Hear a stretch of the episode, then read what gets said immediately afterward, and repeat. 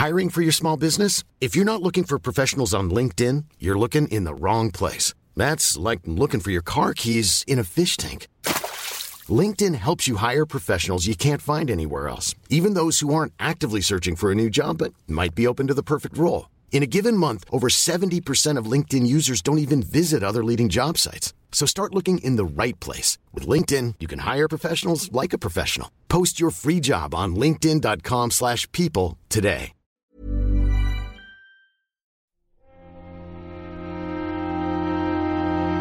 Muy buenas a todos y bienvenidos a la cuarta temporada de El Nexo. Una serie de pequeñas reflexiones sobre la actualidad del videojuego. Esta temporada creo que va a ser también muy interesante, creo que en general están tocando buenos años eh, para hacer podcast y para hablar de la actualidad y reflexionar sobre los temas que nos deja, pero sí que es cierto que cada temporada parece que hay algún que otro tema troncal, ¿no? Yo creo que a lo mejor el de la tercera temporada fue más eh, al respecto de evidentemente la nueva generación, las nuevas consolas, para eso tuvimos sus especiales, pero luego sobre todo dentro de esa nueva generación, también los modelos de negocio, ¿no? Hablé mucho largo y tendido sobre cómo se van a vender y cómo se están vendiendo los videojuegos ya en el presente. Hay que dejar de hablar como en, clave futura, ¿no? Con todo lo del modelo de las suscripciones que han ido adoptando eh, las diferentes consolas y servicios.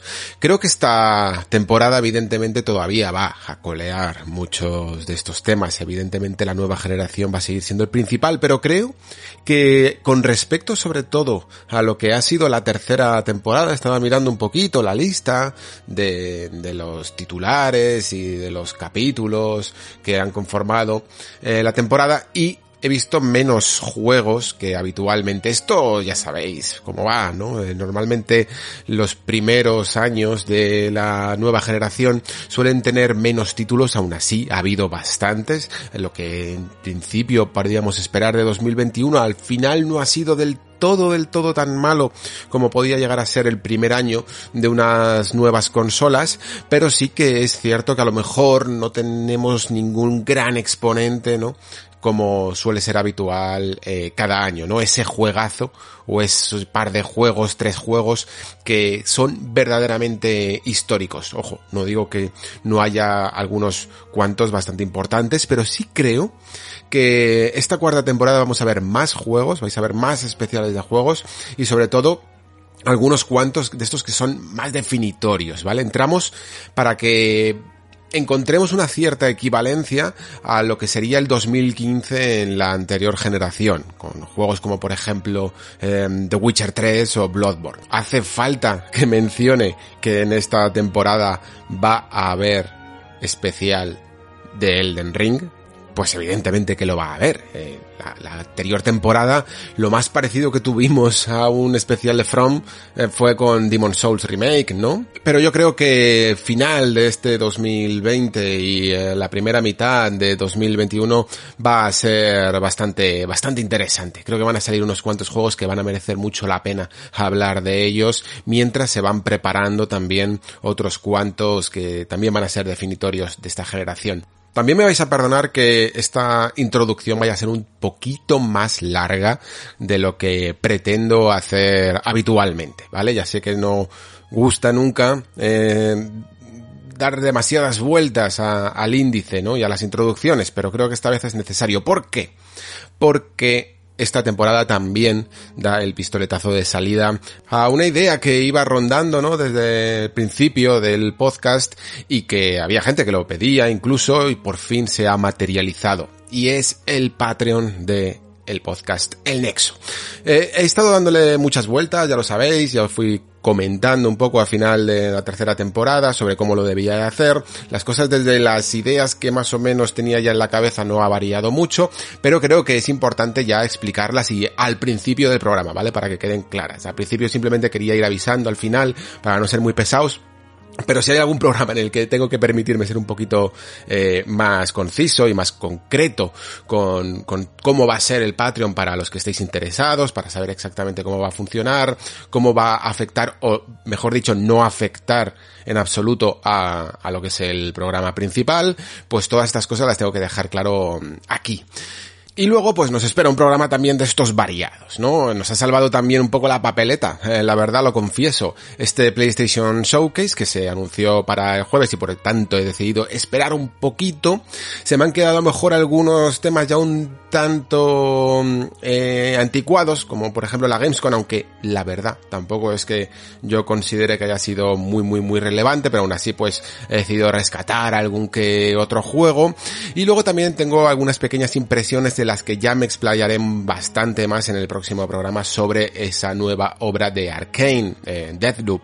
Ya pude jugar unas 5 orillas y creo que se pueden sacar algunas impresiones, pero eso sí, cogerlas con pinzas porque es un juego que se nota bastante personal, bastante suyo, y creo que sacar conclusiones precipitadas tampoco es aconsejable. Así que aunque evidentemente unas impresiones es solo eso, pero a diferencia de otros juegos que con unas cuantas horas ya más o menos sabes por dónde va la vaina, creo que aquí quedan muchas sorpresas todavía por, por descubrir.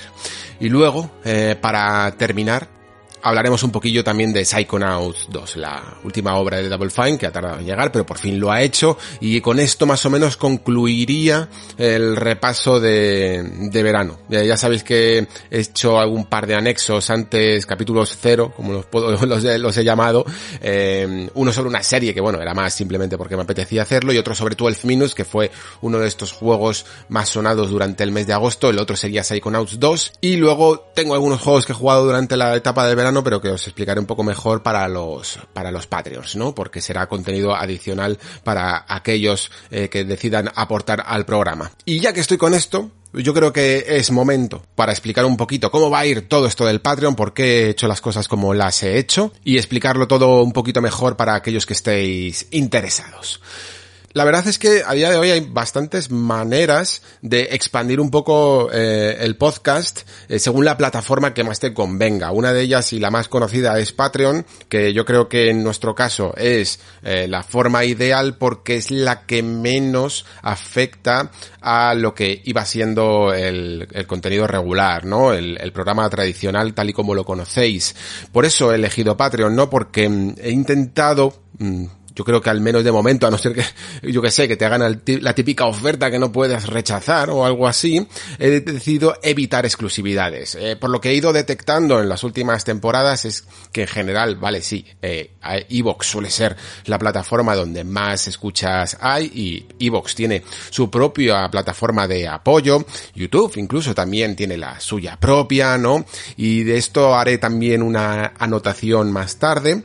Mm, pero también he detectado que hay mucha gente que escucha el programa y le gusta hacerlo así a través de bien Spotify o incluso Apple Podcast, ¿no? O incluso también Google Podcast y algunos servidores propios, de estos que tú le añades la propia RSS y, te lo pones en la plataforma que tú quieras, pues para evitar los típicos anuncios que te ponen al, al principio en iVoox o cualquier cosa, porque simplemente estáis más cómodos con vuestra app favorita, ¿no?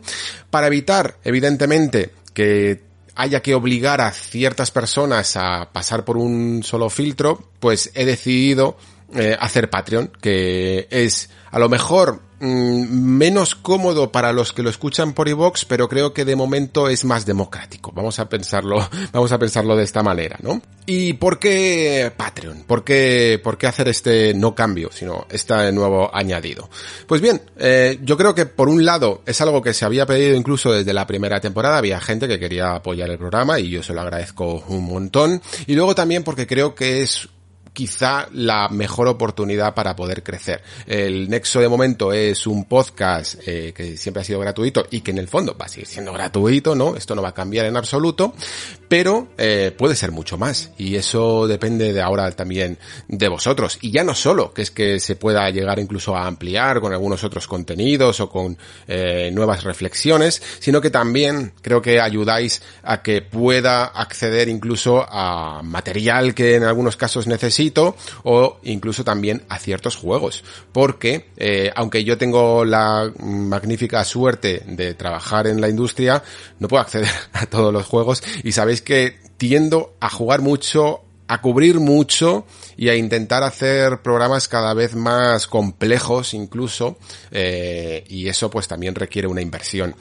Eh, incluso eh, la propia plataforma de Evox para que llegue a más gente, eso dicen ellos al menos, y para que sea un poco más cómodo requiere también de una mensualidad. Así que, en conclusión, creo que la mejor vía era el Patreon. Y además, un Patreon intentando hacerlo lo más flexible que se pueda para que cada uno pues elija el modelo que más le gusta. Como he dicho y no me voy a cansar de repetir las primeras veces, este programa que estáis escuchando, este que, que lo podéis estar escuchando desde cualquier plataforma, el regular de todas las temporadas, va a seguir inalterado. Es decir, no tenéis que hacer nada, es completamente gratuito. Así que, ¿qué ofrece el Patreon? Bueno, pues ofrece tres categorías, ¿no? Los tiers, estos que se le llaman.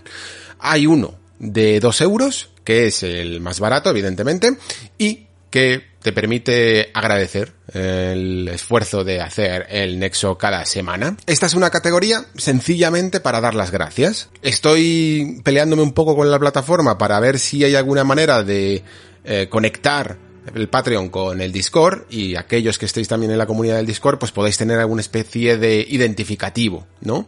Para que aunque sea, eh, no sé exactamente qué se puede hacer, pero que aunque sea simplemente se marque como que sois un oyente que estáis apoyando al podcast con, con el Patreon, que, que menos, que, se puede hacer eso. Evidentemente, si hay alguna actualización, alguna cosilla, porque Patreon no solo es una plataforma eh, de aportación, sino que tiene casi su propia página eh, web. Y ahí se puede hacer un montón de cosas. Se pueden hacer pequeños posts con reflexiones, se puede hacer eh, recomendaciones, puedo compartir enlaces con vosotros, cualquier cosa, ¿no? Pues tendréis acceso también a estas categorías. Después hay una categoría intermedia que es de 5 euros y en esta ya sí que creo que aparte de sencillamente dar las gracias, creo que es una forma de expresar que queréis que el podcast siga creciendo, ¿no? Que siga creciendo, que vaya a más y que se perpetúe en el tiempo. Esta categoría yo creo que ya merece también alguna que otra recompensa y no sencillamente que os dé las gracias, ¿no? Sino que tendréis también capítulos extra para expandir un poco más la, información de, la semana, del mes, eh, de la actualidad, de lo que surja, ¿no? Incluso con algunos juegos que, como digo, no suelo tener ya tiempo dentro del espacio regular del programa para poder cubrir, bien porque sean un poco de más pequeños, bien porque a lo mejor tengan solo una idea interesante y no me dé para hacer un especial, cosillas así. Ni siquiera he puesto unas secciones fijas, sino que va a ser dependiendo un poco de la semana y probando también ideas nuevas, va a ser todo bastante experimental y mucho, mucho más personal. Si el Nexo en general ya lo considero un programa que es tirando a íntimo, yo creo que esto lo va a ser aún más, ¿no? Y que vamos a construir un poco entre todos con mucho de vuestro feedback, que me vayáis contando qué ideas os gustan y qué ideas, y qué ideas nos gustan tanto.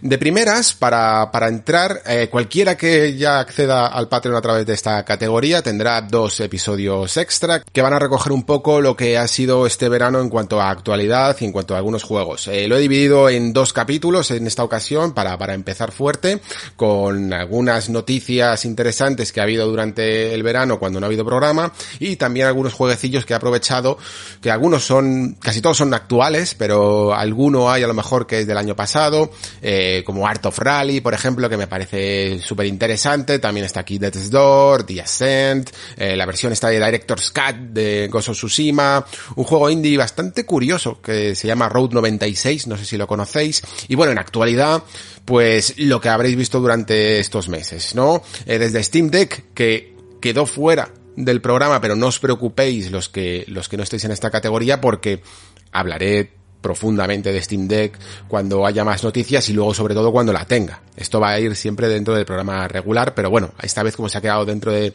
de las noticias que no pude cubrir, la cubro de esta manera. lo poco que coleo de Abandoned, que no, que no voy a explayarme mucho más de lo que, de lo que sucedió ya este verano para, para acabar ya con el temita. E incluso el debate este del modo de, de los modos de dificultades y todos los juegos deberían de tener un modo, eh, fácil, ¿no? Al menos llamémoslo así, y luego también hacer bien las matizaciones sobre lo que significa facilidad y accesibilidad, y también sobre alguna cosilla sobre modelos de negocio de suscripción, pues todas estas cositas las tenéis en estos programas extra. Luego también hay una categoría más, que ya sería casi la VIP, ¿vale? Y es para, evidentemente para aquellos de vosotros que lo podéis permitir y que eh, suma todo lo que, todas las recompensas que tenían las anteriores categorías, evidentemente, y luego también tiene una más, ¿no? Que va a ser un programa especial que conformáis completamente vosotros. Los que accedáis a esta categoría tenéis derecho a preguntarme absolutamente lo que queráis, siempre evidentemente eh, según mis capacidades. Si me preguntáis a lo mejor sobre un juego que no he jugado, pues no sé si os podré contestar eh, profundamente, evidentemente. Pero bueno, ya eso lo vamos hablando, ¿vale? Tendremos aquí casi línea directa entre nosotros y con todas las preguntas, pues se hará un programa también exclusivo y además sabéis que yo en las respuestas no me quedo, no me quedo corto, como pude demostrar en el último programa de la tercera temporada. Bien, eh, no me voy a explayar mucho más porque entiendo que para quien a lo mejor no esté interesado, tampoco quiero que se le haga pesado este, este arranque, ¿vale? Prometo que esta es la última vez que, que lo comentaré eh, así. Tendré que hacer algunas llamadas, evidentemente, perdonadme, pero es un poco lo que hay. Y simplemente, a modo de resumen, eso. Esta es la oportunidad del programa para seguir creciendo, para seguir continuando en el tiempo también, evidentemente, y espero estar a la altura del desafío que supone también todo esto. De verdad, a todos los que participéis, muchísimas, muchísimas gracias. Voy a dejar, evidentemente, el enlace al Patreon, aunque lo podéis buscar directamente, Podcast El Nexo, en la página de Patreon. Eh, voy a dejar el enlace en las descripciones, lo tendréis también por Twitter, lo tendréis en el perfil de Twitter. Vamos, que, que podréis buscarlo fácilmente. Ahora sí, después de esta larga introducción, vamos con el programa.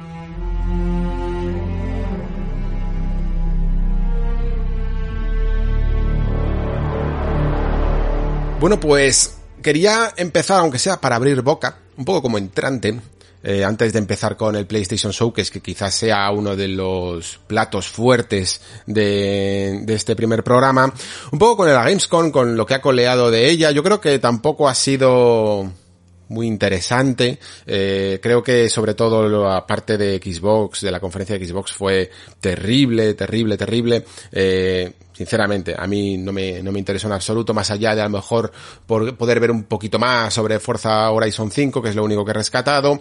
Luego, eh, la conferencia principal, la de apertura, que se le llama, quizás estuvo un poco mejor, al menos sí que en cuanto a ritmo, a mí tengo aquí algunos nombres apuntados, pero tampoco me parece que, que esté a la altura de esos años en los que yo con la revista iba incluso a Colonia y, realmente era una cita ineludible que ampliaba mucho de lo que veías en el E3 con algunas nuevas demos, con más información e incluso también reservaba anuncios propios. Aquí, aunque ha habido un poco de eso, Mm, tampoco me parece del todo, del todo interesante. Eh, voy a rescatar, como he dicho, algunas cosas, ¿vale? Para, para entrar en materia. Y comenzamos si queréis con ese Forza Horizon 5, ¿eh? Que la verdad es que se ve increíble. es un juego, de hecho, que no me gusta nada ver en este tipo de, de streamings porque no le hace nada de favor el bitrate comprimido que tienen estas señales. Lo bueno de esto es verlo en un vídeo bien, con buena compresión a, 4K, ¿no? Eh, esto que se mostró en la Gamescom fue lo que se le llama la carrera de entrada al festival, ¿no? La, propia introducción del juego que poco a poco, y ya incluso desde la primera, eh, desde la primera entrega en Colorado, iban teniendo cierta personalidad a lo mejor no tanto, pero ya luego en la segunda y sobre todo en, el tercer juego iban siendo cada vez un espectáculo mayor, ¿no? Te ponían una de estas pruebas en las que ibas eh, compitiendo incluso contra, o ibas viendo al menos pasar eh, un montón de jets por encima, un montón de confeti por todos los lados, era como una pequeña muestra incluso de lo que te iba a esperar, ¿no? También una oportunidad que, que esto sí que lo llevaban desde la primera muy bien, de tocar un poquito los coches más llamativos, ¿no? Porque evidentemente después vas a tener que pasar por un progreso de ir desbloqueando vehículos, ¿no? Y no vas a tocar ese fabuloso coche que sale en la portada hasta unas cuantas horas. Entonces esa primera toma de contacto eh, está genial. Viniendo de la cuarta entrega, que yo creo que esta saga siempre ha ido un poco a más, ¿no? Sí que es cierto, y esto pensándolo en retrospectiva, porque la verdad es que a lo mejor durante el momento en el que salió Forza Horizon 4 con todo lo de las estaciones y, el gran contenido que tenía, eh, ya no solo con un montón de modos que le pusieron incluso a posteriori, sino con el que tenía de base, que empezaron a transformar las pruebas haciendo experimentos muy llamativos, como hay un par de pruebas que me gustaron muchísimo. Había una en la que tenías que emular, como si fueras ayudando a una influencer, eh, conduciendo algunos coches que eran icónicos de ciertas sagas de juegos de conducción y me pareció un homenaje fabuloso y que hacían muy muy bien. Pero sí que es cierto que dentro de esta variedad eh, lo que menos se veía era variedad en cuanto al entorno, ¿no? Porque estaba situado eh, Forza Horizon 4 en Gran Bretaña, ¿no? Y aunque cubría evidentemente un poquito también de Escocia y eso, no era el paisaje tan variado como lo puede ser en esta quinta entrega con México. México es uno de esos países que tiene la maravillosa suerte de tener un entorno increíblemente variado y se, se nota ya simplemente en los trailers que ha que hay, ¿no? Eh, eh, disponibles ya desde cañones, entornos selváticos, ciudades, zonas volcánicas, vamos, es un espectáculo. Y eso creo que le va a ayudar muchísimo, muchísimo, muchísimo este juego, que además evidentemente va recogiendo también todo lo que hemos comentado de las estaciones. Estaciones que por cierto, ya sabéis que no es fácil hacer esto, pero mm, tiene que haber un momento en el que cambia, ¿no? No podemos elegir nosotros cuándo conducir, sino que va rotando. Y se va haciendo cada semana y esto se va a mantener.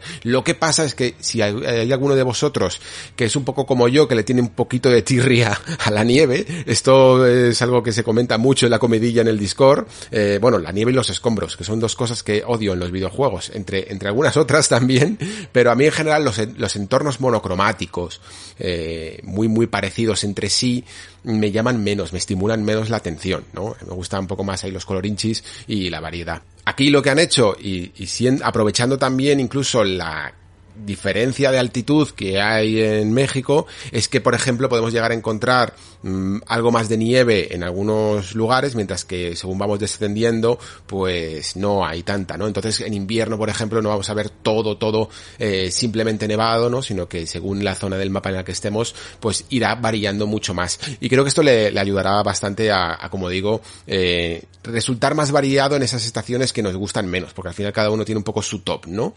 Hay, además, eh, eventos dinámicos como esas tormentas de arena que, afectarán evidentemente al gameplay porque afectarán a la visibilidad y sobre todo yo creo que pueden ser interesantes para el online, quizá pueden ser un poco más anecdóticas para aquellos que jugamos en solitario, pero imaginad que de repente estáis en una medio de una carrera eh, y os toca una tormenta que cruza la carretera. Pues de repente toda la habilidad de lo que tenías tú, eh, de cómo de cómo tomabas las curvas, tu manera de conducir se altera completamente, ¿no?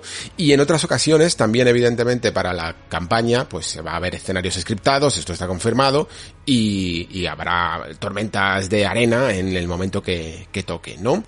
Hay una cosa que nos comentó su director y que me pareció curiosa porque no había, no lo había pensado conscientemente tanto y es acerca de que tuvieron algún un poquillo de feedback negativo en cuanto a la campaña de Forza Horizon 4, eh, sobre qué objetivos había que cumplir a continuación, sobre eh, seguir un poco la progresión por el escenario y que a algunos jugadores les resultaba un poco lioso. Claro, a mí a lo mejor sí que es cierto que no es la campaña más lineal y, y a veces puedes que tengas muchos iconos, tantos que no sabes exactamente por dónde tirar, pero al final, pues a base de ver simplemente la, la diferencia entre las pruebas que ya están completadas, que aparece un icono como más de completo, y las que no has participado, pues vas a, cumpliendo, ¿no? Eh, con el, con el mapa y con la progresión. Pero sí que es verdad que a lo mejor no quedaba del todo claro, eh, viéndolo ahora en retrospectiva, sí que es cierto que podía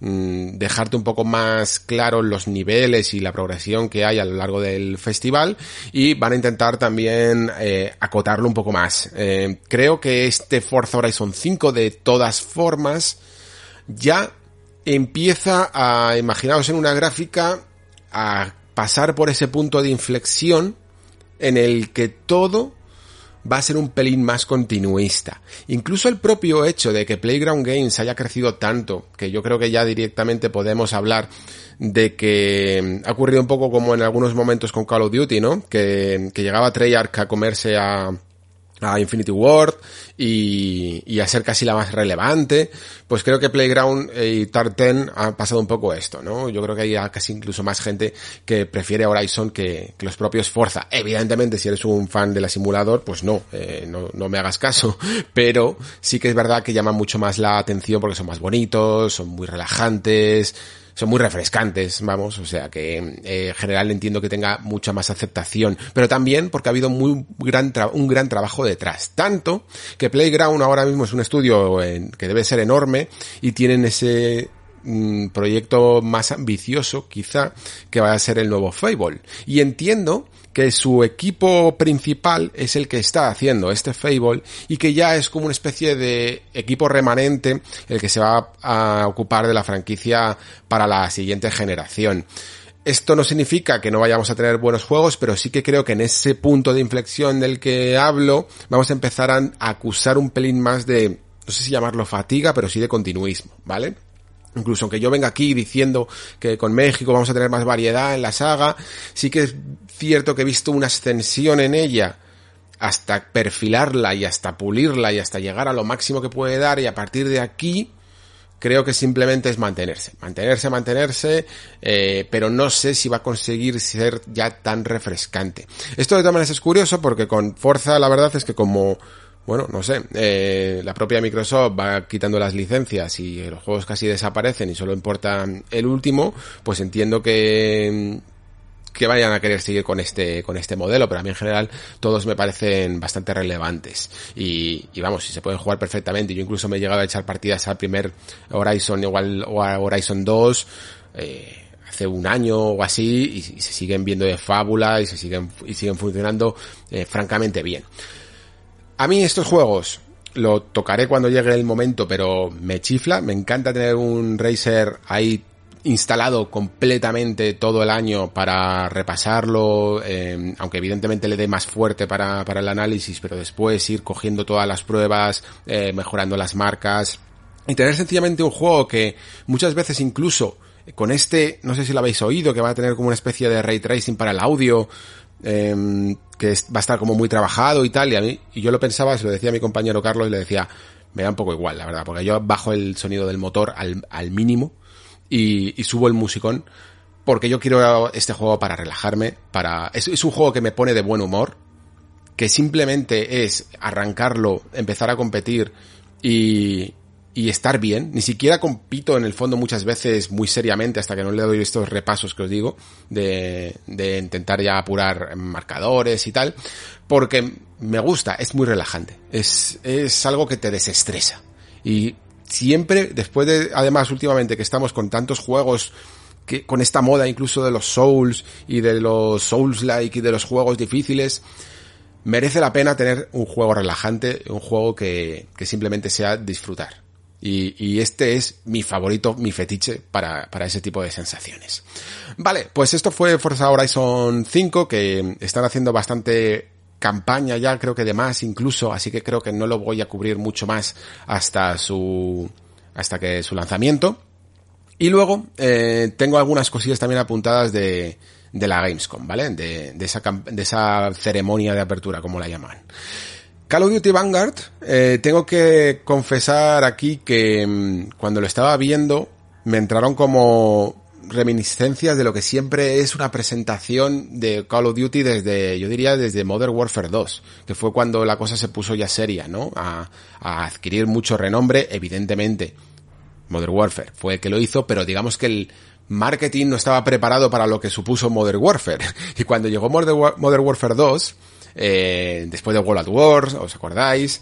Eh, se lo tomaron muy en serio y era como uno de los espectáculos del E3, ¿no? En ese momento en el que se apagan las luces y sin decir absolutamente nada aparece una porción de una misión y todos quedábamos flipados. Y ese golpe de efecto repetido a tanto ya hasta la saciedad después de tantos años, que yo creo que ha pasado cuánto, eh, más de una década evidentemente, pues ya no produce tanto tanto el efecto que yo a lo mejor creo que buscan. Sí, evidentemente tiene unos graficotes de la leche, sobre todo esta demo hay como dos partes, hay una que es un poco más ocre más con la ciudad destrozada y que puede impactar menos, simplemente sirve a lo mejor para ver algunas mecánicas como esto de la escalada que le han metido. Y luego te meten el super bombardeo que oye es muy espectacular. Y aquellos que se quieran sentir como si estuvieran en mitad de una guerra seguro que lo hacen, a mí personalmente me llama menos porque quizá de lo poco que ya me atrae la franquicia y ya sabéis que yo me centro evidentemente solo en monojugador. Hace mucho ya que dejé la parte del multi, no tengo ni tiempo ya ni, ni energía. Em, sí que es verdad que, por ejemplo, el anterior Modern Warfare lo traje aquí a El Nexo, lo podéis escuchar, y me llamó mucho la atención porque incluso estuve hablando con el equipo, habían traído eh, miembros antiguos de Infinity Ward, era gente que vino con la condición de que o le dejaban hacer lo que les daba la gana y con ello meter temas bastante duros, eh, mostrar cierto contenido gráfico eh, que podía herir sensibilidades y ese tipo de cosas y intentar contar una historia en plin más madura. Hubo cosas que me gustaron. Este Vanguard lo veo más tirando al espectáculo, ¿no? Así que hasta que no vea algo que narrativamente me llame la atención, que en su manera de contar una historia sea algo más que simplemente vivir un acontecimiento trágico de, de la guerra, yo de momento ya he tenido suficiente guerra, por decirlo así, ¿vale? Simplemente por la parte de, de acción, que aún así os digo, ¿eh? Cuando ves caer los bombardeos y tal, está todo súper bien hecho, se destruyen todos los edificios y estas cosas siempre son muy efectistas, funcionan súper, súper, súper bien. Eh, pero no es mi movida ya. No es algo para mí. En el momento en el que Call of Duty ya dejó de interesarme por el multi, quizá después de Modern Warfare 3 o no recuerdo exactamente cuándo fue. Em, ya evidentemente perdió cierto interés, pero aún así seguía jugando campañas porque lo repetiré todas las veces que haga falta. La de Infinity Warfare me gustó mucho y la de este último Modern Warfare también está bastante bien. Así que si tengo la oportunidad, quizá lo traiga por aquí al final siempre tengo bastante suerte con esto de Call of Duty por una u otra razón, aunque sea por ejemplo con un colega Diego que los tiene por, por Steam y tenemos la cuenta compartida, los puedo jugar, pero no lo sé, la verdad, no sé qué va a pasar. De Call of Duty, saltamos a Halo Infinite, que tampoco lo traigo aquí para decir nada de él, porque tres cuartos de lo mismo, evidentemente, como shooters me interesa más, sobre todo por la campaña, pero han decidido eh, no mostrarla, ¿no? Y es un poco por lo que lo traigo, ¿no? Porque leí la noticia de que el equipo había decidido no mostrarla eh, conscientemente, ¿vale? No es que no estén seguros, bueno, no sé si no están seguros, sinceramente. Yo creo que tienen una deuda pendiente con el jugador desde aquella eh, demostración que hizo que se retrasara el juego y se creara todo el meme del Brut y todo esto, ¿no? Yo creo que deben a la gente eh, eh, una muestra antes del lanzamiento de cómo es la campaña. Ellos se excusan un poco diciendo que prefieren mantener al equipo concentrado y, y, eso lo puedo llegar a entender, ¿vale? En el sentido de que si ahora mismo lo se exponen y vuelven a mostrar la campaña, siempre va a haber alguien que la odie, que no le guste, que tal, y no quieren ahora mismo esa presión sobre el estudio. Lo que pasa es que, claro, de alguna manera creo que sería imprudente y un poco atrevido no mostrarla y directamente esperar a las reviews. Porque, no sé, has vendido algo que has cambiado y ahora tienes un poco que mostrar esos cambios primeros, ¿no? Para que la gente lo pueda, lo pueda jugar. Como al final el juego va a salir por Game Pass y tal, pues no es que duela tanto a lo mejor al, al bolsillo, ¿no? Pero aún así, yo preferiría verlo, verlo antes. Que ojo, a mí esta estrategia de, o esta filosofía, mejor dicho, de no mostrar las cosas para que no influya en el estudio, me parecería excelente. pero si se llevara a cabo desde el principio, evidentemente. Si, si es que Halo Infinite sale en todos los lados. No puedes decir que es que tengan que un, un marketing eh, muy privado, como por ejemplo pudo llegar a tener el de God of War, que a mí me gustó mucho, por cierto, porque era más casi unos cara a cara con el director, con Cory Barlog, hablar un poco de la esencia de God of War y mostrar simplemente tres trailers y luego dejar que el juego hable por sí mismo. A mí esto me encantó, ¿eh? Por eso digo que entiendo su filosofía, pero que lo hagan para el siguiente Halo, ¿no? Que este lo estaban vendiendo mucho y ahora lo que tienen que hacer también es demostrar que el juego ha cambiado, que el juego ha mejorado, ¿no? De lo que vimos, sobre todo gráficamente. Mientras que no lo hagan, yo voy a seguir un poco con la duda. Ya no solo porque, sinceramente, el trabajo de 343 y, y ahora puedo hablar con propiedad porque me faltaba jugar a Halo 5 y ya lo jugué y, bueno, no me gustó mucho, sinceramente os lo digo. La campaña, de nuevo, repito. Eh, en general tampoco, ni Halo 4 me, me, llamó mucho la atención, creo que mi favorito pueden estar entre el 3 y el Reach, eh, pero Mm, siempre quiero darles una oportunidad porque al final pues tampoco es que sean campañas muy muy largas, el juego mínimamente siempre se suelen ver bien y sobre todo tienen esa base que, está bien y bueno pues no me importa mucho jugarlos pero no veo de momento mucho revulsivo en ella, no veo mucho cambio incluso con la generación, ni veo cambios de principios, ni siquiera un poquito. Eh, sí que me llamó la atención la idea que tenían con lo del anillo, pero es que no sé, no sé hasta qué punto no, o no se atreven o no saben cómo convertir algo. Y a lo mejor alguno me dirá, es que no hace falta que se convierta. Y entonces yo diré, cierto, no hace falta que se convierta, pero entonces a mí algo a lo mejor me pierdes, ¿vale? Porque sí que creo que ciertas franquicias a lo mejor eh, sí que se tienen que adaptar a los tiempos que corren, porque si no, sencillamente es que no estás aportando nada nuevo. De nuevo, hablo de la campaña, ¿vale? Yo entiendo que, que el multijugador va aparte.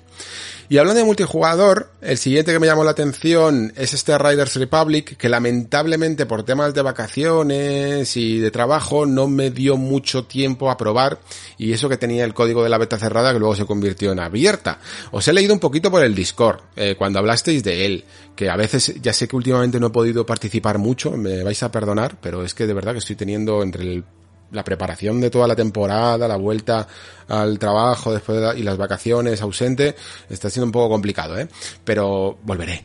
Eh, la cuestión, que, os, que sí que os leo. Y hablabais de Riders Republic eh, como un juego que podía llegar a ser interesante, pero que incluso había cosas del propio Step, ¿no? Ese juego de deportes extremos que os gustaban más, incluso en la forma del control y de las mecánicas, y que nos terminaba de convencer, que la beta se veía un poquito eh, no del todo pulida. Yo aún así tengo fe porque por alguna razón me llama la atención. Creo que esto ya lo comenté. Y sobre todo tengo muchas ganas de, para mí esta prueba, la prueba de fuego van a ser las bicis. Por, hay algo dentro de la cámara en primera persona de la bici rebotando, mm, eh, traqueteando por el recorrido, por un recorrido muy estrecho que me llama mucho la atención y quiero probarlo cuando el juego salga o si sale otra beta abierta o alguna demostración para ver si me convence y para poder sacar algunas pequeñas impresiones. No es el juego a lo mejor que más le voy a dar, evidentemente, pero eh, ahí está. Yo creo que, que puede ser, la idea al menos me parece divertida por lo que comenté, ¿no? Porque casi me recuerda a un Battle Royale de esta línea que está sacando de, de Battles Royales no agresivos, no violentos, ¿no? En el sentido de que no se trata de destrozar al rival, sino que se trata de correr, de competir y de llegar el primero a una meta. Eh, es casi como Fall Guys, pero en vez de eh, esquivar obstáculos surrealistas del casi de humor amarillo, eh, tenemos aquí pues una competición de deportes extremos mixta, en el que yo no sé exactamente muy bien cómo, no sé si es que todos mm, van un poco a la par, pero de repente se ve a algunos que van volando, otros que van en bici, no sé muy bien cómo se nivelará eso, pero que parece interesante. Después, el único juego casi que me llamó un poco la atención y casi de manera anecdótica, pero que al menos era nuevo, es este que se llamaba Dokep, al cual yo le llamo el juego de los niños y los graficotes, porque es la mayor, la mezcla más estrambótica, extraña y atractiva que, he visto. Más que nada porque, joder, o sea, no me negaréis que, que el escenario de esta especie de ciudad japonesa extraña tenía un, vamos, un hiperrealismo que ya lo querríamos para muchos juegos, ¿eh? Se veía franca, francamente bien. Eso sí, luego los modelados de los personajes parecían casi de otra época, pero eran muy simplones y casi saltaban demasiado, o sea, quedaban mal por el hiperrealismo del escenario y por lo tanto era una mezcla muy muy rara. Además de que no sé muy bien cuál es el planteamiento de este juego, porque parece casi como si los personajes estuvieran jugando a juegos de realidad aumentada por la ciudad o alguna cosa así. El caso es que hay como un poco pruebas de todo tipo, ¿no? Desde carreras, eh, mm, momentos de disparos ahí como si estuvieran luchando contra algunas criaturas digitales, cosillas así. A ver, no es para nada mi rollo, eh, ¿vale? Lo que pasa es que me llama mucho la atención porque el juego se ve muy bien. Eso sí, en algunos momentos, sobre todo que iban rápido o, o que estaban luchando, que había muchas partículas por, por en medio, juego parecía ir a 15 frames. ¿eh? ¿eh? lo bueno es que tienen un poco esa filosofía casi japonesa de no engañar mucho con el tráiler, no intentar ocultar mucho estas cosas. Si el juego va a 15 frames ahora mismo, pues se, muestra así y ya está. En fin, que no creo que a no ser que haya una demo lo, veáis mucho por aquí, pero que, que me llamó la atención. Después, ya para terminar, y esto no creo que lo cubra, ¿vale? Os lo digo porque está Death Stranding Director's Cut eh, tiene una particularidad y es que evidentemente tal cual está conformado el juego no se puede acceder, digamos que el contenido extra está integrado dentro del mismo. Y yo ahora mismo no me veo con la capacidad ni el tiempo de meterle otras no sé cuántas decenas de horas como le metí al Death Stranding. Si, si vamos, si me duró como 50, 60 horas creo eh, el, el original pues imagínate este probando todas, ¿no? Y sobre todo pues que ahora mismo estás en ese momento en el que no te jugarías, no todavía no quieres rejugarte Death Stranding, ¿no? Y sale ahora y y solo por ver las novedades, pues no lo no te vas a forzar. Es mejor jugarlo, yo por lo menos lo haré cuando me apetezca realmente, cuando me diga, oye, eh, me apetece volver a jugar a Death Stranding, pues puede ser una excusa buena para, para animarte. Y sobre todo porque Death Stranding con esta Director's Cut, evidentemente, porque se ve mucho más apañado con la versión mejorada para PlayStation 5 y tal. Es, es el típico juego que sigo viendo muchos de sus escenarios y flipo como si fuera un juego que está por salir. En el sentido de que, de verdad, es, me parece súper, súper atractivo el mundo de, de The Stranding. No el mundo como el universo y el lore y tal, sino el escenario físico. Parece maravilloso. Yo veía otra vez esas gargantas, esas cascadas, esas montañas y alucinaba como si no las hubiera recorrido. ¿Sabes? Esa fascinación que sientes cuando ves un trailer y dices, hostia, voy a poder ir allí cuando lo juegue. me, pasa como en retrospectiva. Y eso pocas veces pasa. ¿eh? Una vez que repasas un juego bien y, lo tienes dominado, eh, cuando ves esos trailers que en su momento te llamaban la atención, sientes una familiaridad, ¿no? Que, de algo que ya no te atrae, que simplemente has, has jugado, ¿no? Ya has vivido.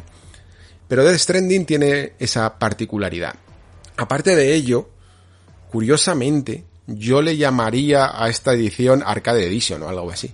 Eh, lo estaba pensando el otro día y no me parece tontería, ¿eh? ¿Por qué? Porque muchos de los mm, de las novedades que tiene son muy arcade. Son cosas que traspasan a veces el intento de realismo mm, de ciencia ficción, evidentemente futurista, y posapocalíptico del juego para llevarlo a unas cotas tirando más a la diversión desenfrenada y a lo poco coherente, ¿no? Como ponerte a, en vez de construir carreteras para unir a las ciudades, ponerte a, a echar carreras con coches y con los, y con los camiones. En fin, eso no me parece como muy, Mm, coherente con la propia narrativa del juego, ¿no? Y por lo tanto me parece casi más una edición arcade. Después hay como VR missions, ¿no? Eh, momentos en los que sí que vas a poder hacer casi más... El juego parece que, que hace un homenaje al legado de Kojima en Metal Gear y, y te mete en interiores para hacer pruebas o bien de acción y de disparos o bien de sigilo. Las de sigilo, la verdad, me llaman bastante la atención. Sí que es verdad que me recuerdan mucho Metal Gear, eh, al 5, sobre todo a Phantom Pain, eh, por la cámara quizá, por, por el estilo de las animaciones, y parece que es el único que va a intentar ampliar alguna historia, pero claro, como no lo puedo jugar aparte, sino que me imagino que estará un poco integrado, tampoco es que me llame la atención. Y después, evidentemente, está el hecho de hasta qué punto todas las mejoras, mejoras entre comillas, eh, y aportaciones extra que tiene ahora Sam para llevar los paquetes no harán esto un poquito más fácil. Porque una de las cosas que a mí me gustaban de este juego y las, de las que siempre defendí fue la experiencia emergente, ¿no? Es decir, que tú a lo mejor estás en lo alto de una montaña y dices, hostia, tengo que bajar Eh, y tienes que buscarte los puntos de bajada, eh, mirar las cuerdas, si no tienes cuerdas tienes que encontrar la manera de, caer bien sin hacerte daño, te haces daño al final y tienes que eh, recoger los paquetes, algunos se rompen por el camino, después tienes que atravesar el río, vas gastando recursos, ya sabéis un poco cómo va, ¿no? Y de repente aquí te dicen, mira, tienes esta especie de jetpack planeador, que, te permite descender grandes distancias y le ves, vamos, o sea, eh, descender un acantilado gigantesco que yo me tiré muchas veces 10 eh, minutos para bajarlo, eh, te lo bajas de un plumazo, ¿no? Cuando yo me estuve haciendo un hilo de tirolinas, eh, una red de tirolinas para poder acceder a muchos lugares de manera rápida, trabajándome bien el, el espacio y jugando con el escenario, y todo es ah, diversión, porque es diversión, aunque es un trabajo, pero es diversión, la, el, jetpack es muy espectacular, pero la rompe. Y ese desbalanceo en el propio juego, no sé hasta qué punto me llama tanto la atención. Entonces, como una segunda partida, algo más anecdótica, ¿no? Como no la experiencia original, sino la que ya, algo de para, simplemente para aquel que ya haya jugado, me puede parecer bien, sinceramente, porque claro, eh, te puede aligerar mucha carga del juego que ya has visto. Pero para la primera partida, sinceramente, no sé si está Director's Cut, esto no lo sé, a lo mejor alguno de vosotros me lo podéis confirmar, tiene un modo original, un modo jugar como al de PlayStation 4, porque sinceramente es el que me gustaría también tener, tener la opción de jugar con los graficotes, evidentemente, y, y con los frames, pero también a la experiencia a la experiencia original y si no pues tendrías que recurrir a la de PC que lo tendría un poco lo mejor de ambos mundos no no sé hasta qué punto se podrá limitar pero no me convencen del todo y aunque me llaman la atención ¿eh? Pero no me convencen del todo y no sé muy bien cómo se integrarían todas estas mejoras en fin Kojima sabrá. Yo creo que mm, no debería de perder mucho tiempo, tampoco creo que lo haya perdido, pero no creo que deberían de perder mucho tiempo, creo que Kojima debería de aprovechar sus todavía buenos años, él mismo decía que iba a estar creando hasta que pudiera, hasta que el cuerpo aguante, ¿no? Y creo que debería de, mm, de no pasar por estas prácticas de ediciones mejoradas o dejárselo a un equipo mm, muy secundario, y entiendo que es así, pero no estar él tampoco muy pendiente de ello ni promocionándolo para seguir para seguir creando sinceramente porque fijaos lo que decía Mikami que lo decía en estos estupendos vídeos de Archipel no cuando le preguntaban decían que que todo el mundo se cansa ¿no? que que la, la energía incluso mental y el cuerpo también no te, no te aguanta como antes y ya no puedes hacer estos desarrollos que a veces requieren de una logística increíble y a, veces no te aguanta el cuerpo como, como lo hacía antes, ¿no? Bueno, esto es el caso de Mikami, evidentemente, cada uno eh, tendrá su propia energía y sus propias ganas. Pero, y yo creo que Kojima tiene muchas ganas, ¿eh? Pero, pero por favor, que ya no tenemos mm, ni 20 ni 30 años y queremos muchas más obras tuyas. Eh, yo, de hecho, me gustaría, ya que Kojima últimamente parece que le interesan más algunos juegos casi más de corte independiente, como por ejemplo este 12 Minutes que, que comentábamos hace, hace unas semanas, ¿no? O, o, el propio Inside, que siempre ha dicho que es uno de sus juegos favoritos. Me gustaría verle con proyectos un poquito más pequeños, incluso aunque me mola siempre, y siempre me va a molar, el Kojima AAA, pero algo que no le ocupe tanto tiempo eh, estaría también interesante eh, ver qué, qué, podrían hacer. Bueno, en fin, que esto ha sido un poco el, el entrante con la, con la Gamescom y como veis creo que tampoco fue para, para tanto. Evidentemente había algunos cuantos otros juegos que tampoco voy a cubrir porque no son a lo mejor de mi estilo, no, no, los tengo muy estudiados o no tengo mucho que decir sobre ellos, pero creo que me lo vais a perdonar porque lo importante, quizá lo interesante ahora con de más actualidad es este PlayStation Showcase, ¿no? Así que vamos con ello.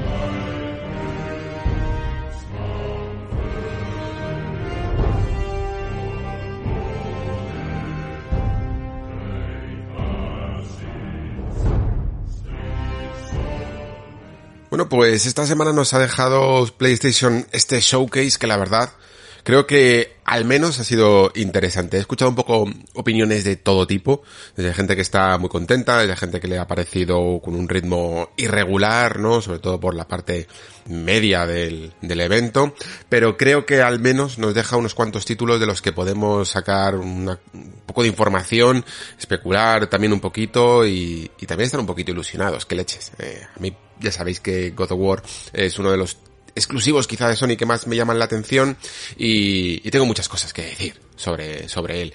Creo que además esto de los eventos eh, depende mucho también de los gustos de cada jugador. Y, y, este justo ha sido a lo mejor uno de los showcase que más se, ha ajustado a mi perfil, ¿no? Porque eh, tenemos God of War, por ejemplo, tenemos eh, Gran Turismo 7 que me gusta bastante también, incluso dentro de, de la cartera de Insomnia, cosas interesantes, ese Forspoken y, y también ese que empezaremos ahora eh, con el remake de Caballeros de la Antigua República. Pero antes incluso comentar algo del formato y es que me parece interesante cómo Sonic ya parece que dentro de los experimentos que ha hecho con sus propios direct, ¿no? eh, ha decidido al final con este formato un poquito más sobrio, pero también eh, más elegante, ¿no? Seguro que mm, los State of Play, ya no sé si lo seguirán haciendo o si se va a quedar eh, ahora como una marca de showcase o si van a hacer un poco una diferenciación para que de alguna manera sepamos que cuando hay un showcase eh, va a ser más interesante, cuando sea un State of Play pues van a ser pequeñas actualizaciones, ¿no? Pero si os acordáis, los State of Play pues tenían un ambiente como un poquito más, no sé cómo llamarlo, juvenil, animado, enérgico, con algunas personas hablando, intentando, eh, aunque sea en voz en off, eh, llevar un poco el curso de, del evento de un anuncio a otro. Y este es mucho más parco en palabras, simplemente salen sus dos cabezas principales, sale Jim Ryan, sale Herman Hulst y dicen dos cosas rápido, Simple, que además es que realmente no es que ellos hagan ningún anuncio ni nada, simplemente salen ahí a dar la cara. Y, las siguientes separadores, las siguientes cortinas entre anuncio y anuncio que van rápidas, simplemente son como detallitos de los símbolos de PlayStation, con las luces y tal. Y creo que les funciona, creo que es el formato quizá más adecuado para lo que es la marca PlayStation o por lo menos para lo que ellos quieren hacer. Bien, dicho esto, eh, lo que comentaba, ¿no? Eh, algunos de vosotros a lo mejor os habéis quedado con ganas de más o, o, pensáis que incluso podía haber sido más corto, que han tenido algunos anuncios un poquito de relleno o bien por algunos contratos y cosas así y efectivamente lo hay. Creo que esto en el fondo lo hay en todos, en todos los direct, eh, siempre salen eh, cosas un poco para rellenar o porque hay que hacer promoción o lo que sea, pero a mí al menos que me llene casi medio programa eh, un evento, ya me da como la señal de que es interesante. Eso, eso es con lo que me quedo, ¿no? Así que vamos a, vamos a empezar un poco por, intentaré seguir el orden, lo mismo la lío un poco, ya sabéis que no soy el mejor con esto de ordenar los, los anuncios, pero lo que sí que empezó es con este remake de Caballeros de la Antigua República. Me parece muy curioso, porque claro, en su momento lo estaba viendo y simplemente estaba, ahí va, sí, al final es verdad, creo que había habido unos cuantos rumores sobre el remake, en el fondo, claro, cuando los rumores aparecen, pero siempre ha habido rumores sobre un remake y muchas ganas también, como que no sabes exactamente si, si puede ser cierto eh, y al final pues, pues te llega y te sigue dando la sorpresa igual, ¿no? Pero lo sorprendente para mí es que Caballeros de la Antigua República es un juego que yo siempre he asociado a eh, más incluso a Xbox que a PlayStation, ¿no? Porque mmm, no salió para, para PlayStation, los originales salieron para la Xbox original y salió para PC. Yo en su momento los jugué para PC y tengo también las en, físico las ediciones de, de, Xbox de los dos juegos, que en su momento me costaron no, no, mucho dinero porque tuve mucha suerte, pero me costaron conseguirlas. Y hace poco de hecho se, se hizo una compatibilidad ¿no? de, de, estos juegos que además, eh, si no me equivoco, casi todos los originals o todos los originals tienen como un tratamiento especial en Xbox, en las nuevas consolas, y hace que se vean mejor. Yo lo probé un poquito Y sí, se veía, sostenía bien, lo que pasa es que evidentemente no tiene ese tratamiento en handset que le hacen algunos juegos de 360 y por lo tanto el juego sigue siendo más o menos igual, eh, no hay... Mm, aunque, aunque se suba un poco la resolución, pero no se ha adaptado a lo mejor el eh, formato ni nada, sigue siendo el mismo juego. Pero la cuestión es esa, que aquí PlayStation pues ha decidido incluso Em, tirar más allá de su propio catálogo. O sea, fijaos lo que hablaba algunas veces con Bluepoint. Eh, ¿Qué tipo de juegos iban a hacer remake PlayStation tirando del pasado cuando muchos de ellos a lo mejor los remasterizaban ellos mismos? No te podías ir, evidentemente, ni a PlayStation 4 a, hacer ningún remake y a PlayStation 3 dependía mucho, ¿no? De, de algunos de los juegos porque eh, los Uncharted ya los habías remasterizado y quedaba un poco, un poco raro. Y cuando incluso hablaban de hacer un remake de Last of Us, también eh, quedaba un poco, un poco raro, ¿no? Y entonces mm, echábamos la vista más atrás a su catálogo de PlayStation 2 y hay un montón de juegos que se podrían hacer y tal.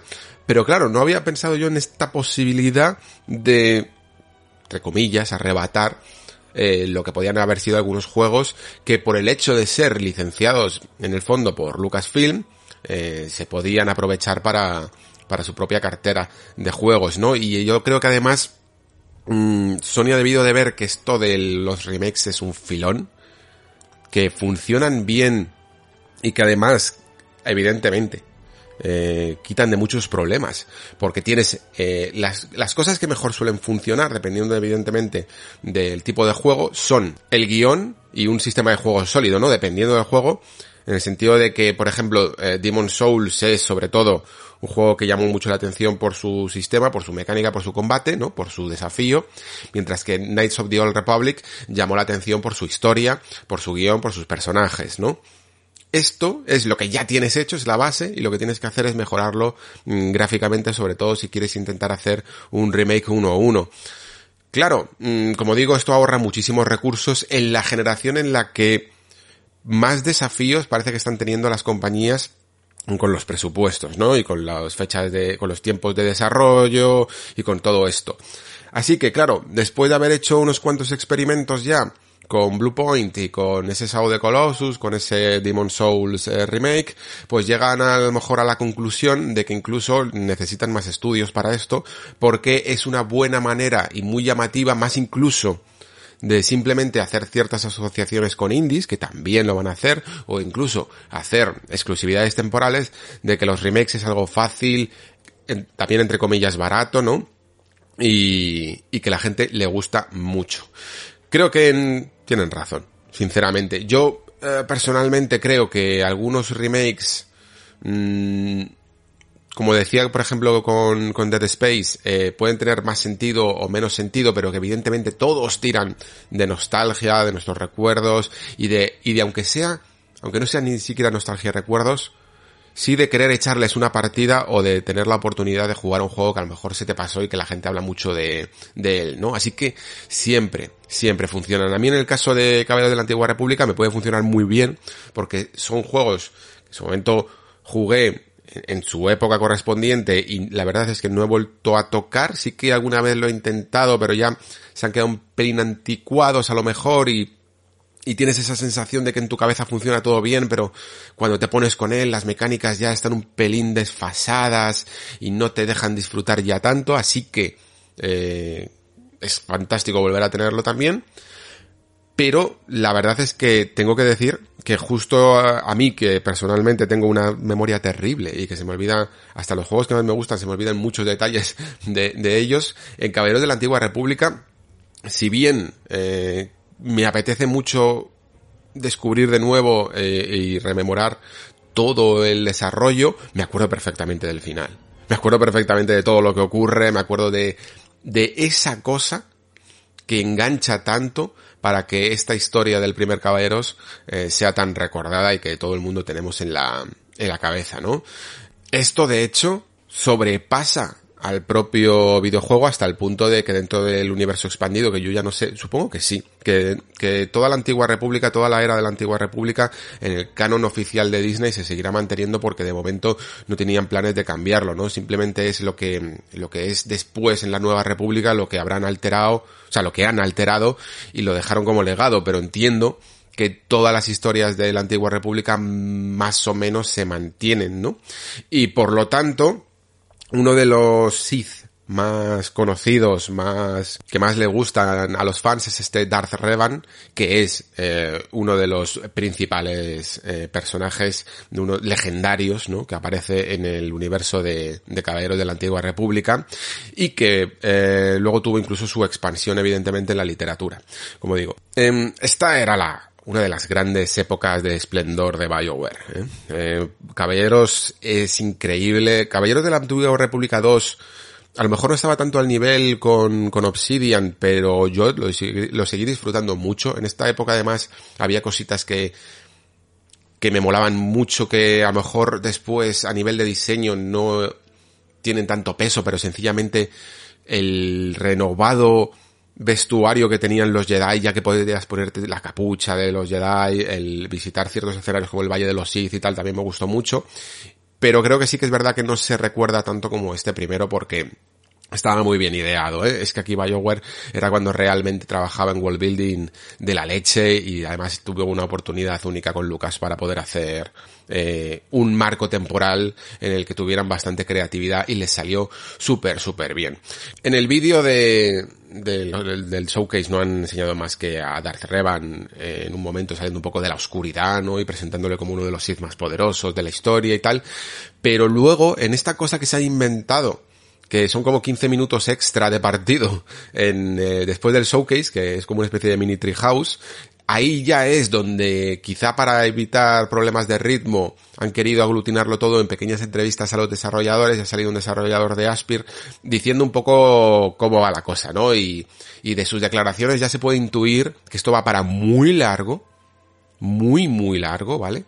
Y que sobre todo van a respetar eh, la historia, ¿no? Y eh, la renovación va a ser más eh, gráfica, evidentemente, pero probablemente también jugable.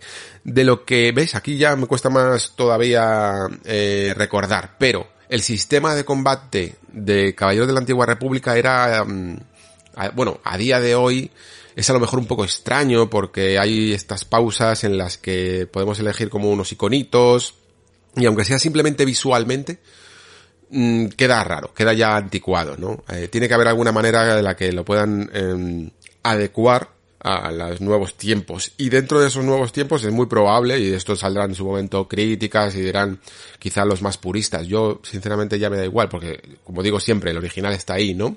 Eh, a decir que a lo mejor no es igual, que no respeta a lo mejor las pausas y tal, y, por, y, y lo convierten más en un juego un poquito más tirando a la acción. No lo sé. Eh, esto es eh, pura especulación, evidentemente. Pero el combate en sí, sí que con esta mezcla entre armas de cuerpo a cuerpo, que ojo, no tienen por qué ser siempre eh, sables de luz. Se inventaron todo este sistema de que había como espadas, de todo tipo, ¿no?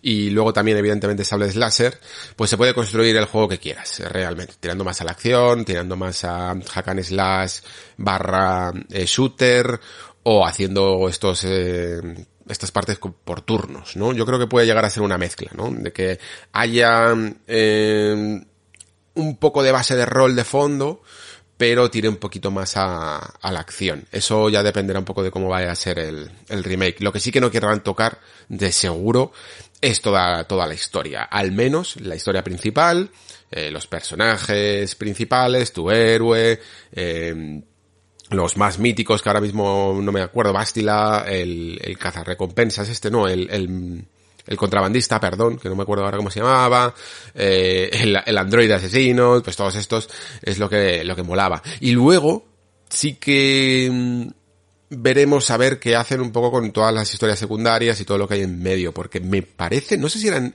caballeros en Cotor 1 o en Cotor 2, donde aparecía bastantes personajes de la raza de Yoda si no me falla la memoria. Y tengo la sensación de que esto a lo mejor no le puede molar a Disney, por el hecho esto de que siempre quieren mantener el misticismo con la raza de Yoda, de que solo haya uno, y bueno, ahora con Mandalorian evidentemente dos, por eso el golpe de efecto de Mandalorian de Baby Yoda fue el que hay de nuevo un, un personaje de esta raza, ¿no?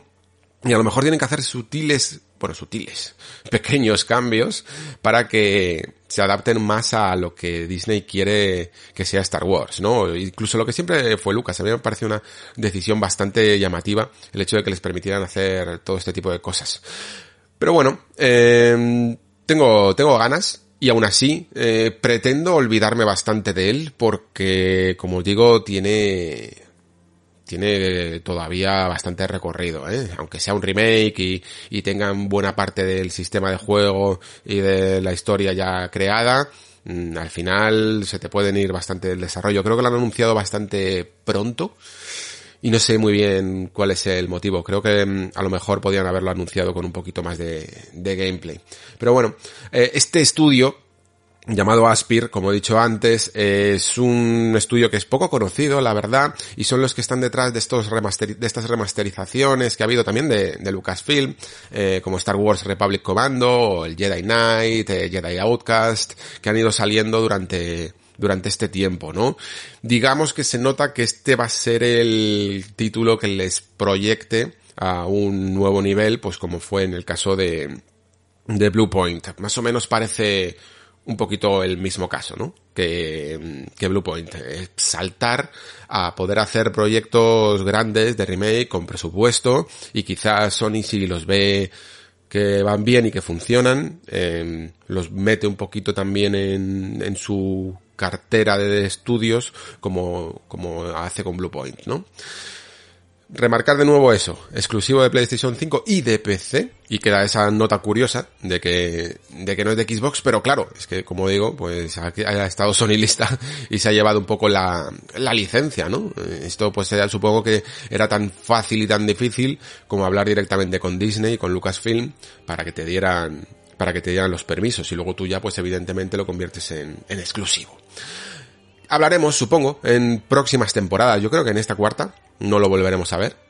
Probablemente Caballeros de la Antigua República, a no ser que esté más avanzado de lo que yo crea y aparezca eh, al final de la temporada por el E3 o algo así.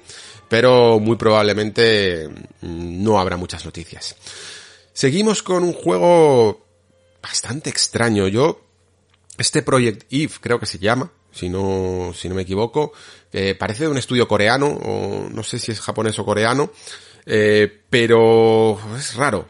Es bastante raro. Es como un juego de acción de estos loquísimos de ciencia ficción distópica con una tía exuberante de protagonista que maneja todo tipo de armas y de, y de espadas y de todo y se va enfrentando contra estas, eh, no sé cómo llamarlo, criaturas semicárnicas, semi-robóticas mm, tiene un estilo visual que a mí me parece terrible. No, no porque no lo hayan conseguido bien, sino porque en general este estilo a mí no me, no me gusta mucho, ¿vale? Me gusta cuando se hace con cierta personalidad como en Doom, por ejemplo, y creas estos demonios mecánicos, pero aquí eh, no termino de encontrarle el gusto y además es que tampoco es que esté todavía muy muy muy perfilado. No me está interesando nada, de hecho toda la cinemática inicial, esta que aparece como en el espacio, luchando una especie de jefe y tal, hasta que no llegó a lo mejor un poco la parte de juego, y en la parte de juego sí que vi alguna mecánica de combate, parecía menos evidentemente tan estrambótica como las cinemáticas en las que todo iba muy rápido y no hacía más que pegar saltos, pero ya eh, con los pies en la tierra, nunca mejor dicho, eh, parecía un sistema de combate un poquito atractivo. Algo soulesco, ¿no? No quiero decir que sea exactamente Souls, pero sí un poco más enfrentado en, vamos, centrado en el uno a uno del combate, eh, o en el 2 contra 1, pero vamos, eh, muy encarando al enemigo y con algunas cuantas herramientas interesantes, con algunos esquives y saltos eh, y, y ataques curiosos. Y no lo sé. Si el combate está bien, puedo llegar a ignorar de alguna manera en, en los juegos que visualmente no me llaman mucho la atención. Y sobre todo es que además es que el personaje me parece tan prototípico, no sé, no me llama, no, no me atrae absolutamente nada. Pero aún así, en algunos juegos he conseguido llegar a hacer el esfuerzo de que aunque me, me parezca todo visualmente terrible, eh, si, si me gustan las mecánicas, puedo, puedo tolerarlo, todo lo demás, ¿no? Entro como una especie de, de, visión de túnel en el que solo veo los patrones del combate y todo lo demás me da un poco igual. Así que yo que sé, veremos un poco cómo, cómo evoluciona. Si la ha cogido Sony para este evento, entiendo que no será una cosa de estas random que, que se hacen y que luego no, no aparecen, ¿no?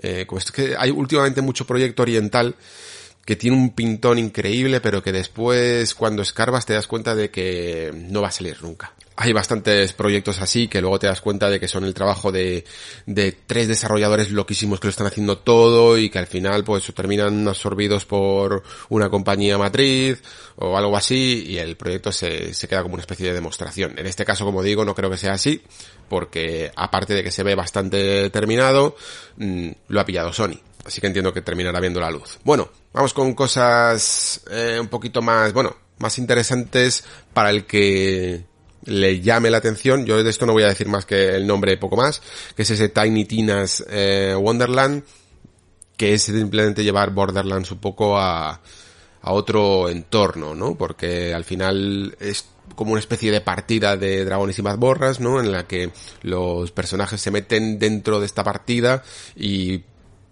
luchan en un mundo de fantasía más tradicional, fantasía medieval, épica, que eso sí, con armas, ¿no? Y, además es que hasta la propia Tina hace la broma de que, ah, sí, te estarás preguntando por qué hay armas en un mundo medieval, ¿no? Pues porque me da la gana, eh, tontería. Pues sí, es que Borderlands es así. Entiendo que va a conservar los mismos ingredientes, gráficamente se parece, eh, mucho botín, humor, y seguro que el que sea fan pues lo disfrutará. Yo la verdad es que de Borderlands solo jugué al primero, eh, no, no seguí con la, con la franquicia, mm, entiendo que se disfruta más en cooperativo y yo ya casi no juego en cooperativo, así que no es para mí, lamentablemente. No voy a ni a, criticarlo ni a alabarlo porque no puedo. Vamos entonces con este Forspoken, que ya es la tercera vez que lo vemos, y yo creo que quizá deberían de contener un poquito el marketing, ¿eh? eh directamente, porque no sé exactamente si llegará en 2022, si se retrasará. Parece un juego más bastante ambicioso, la verdad. Pero creo que estamos viendo ya demasiado de, de él. No por el volumen de información que tienen los trailers, pero sí de, de demasiadas llamadas de atención, ¿no?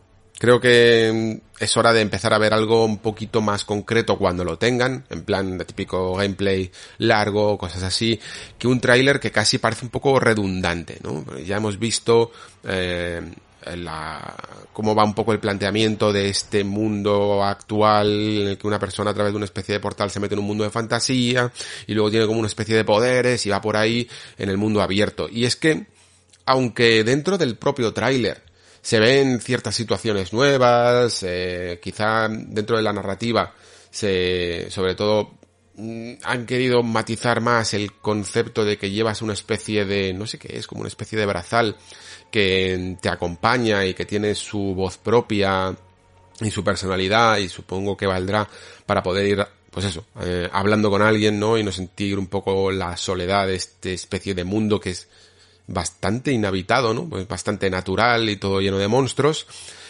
Pero, eh, más allá de eso y de, bueno, de que sí que visualmente, sobre todo en, en las caras y tal, pues es bastante resultón.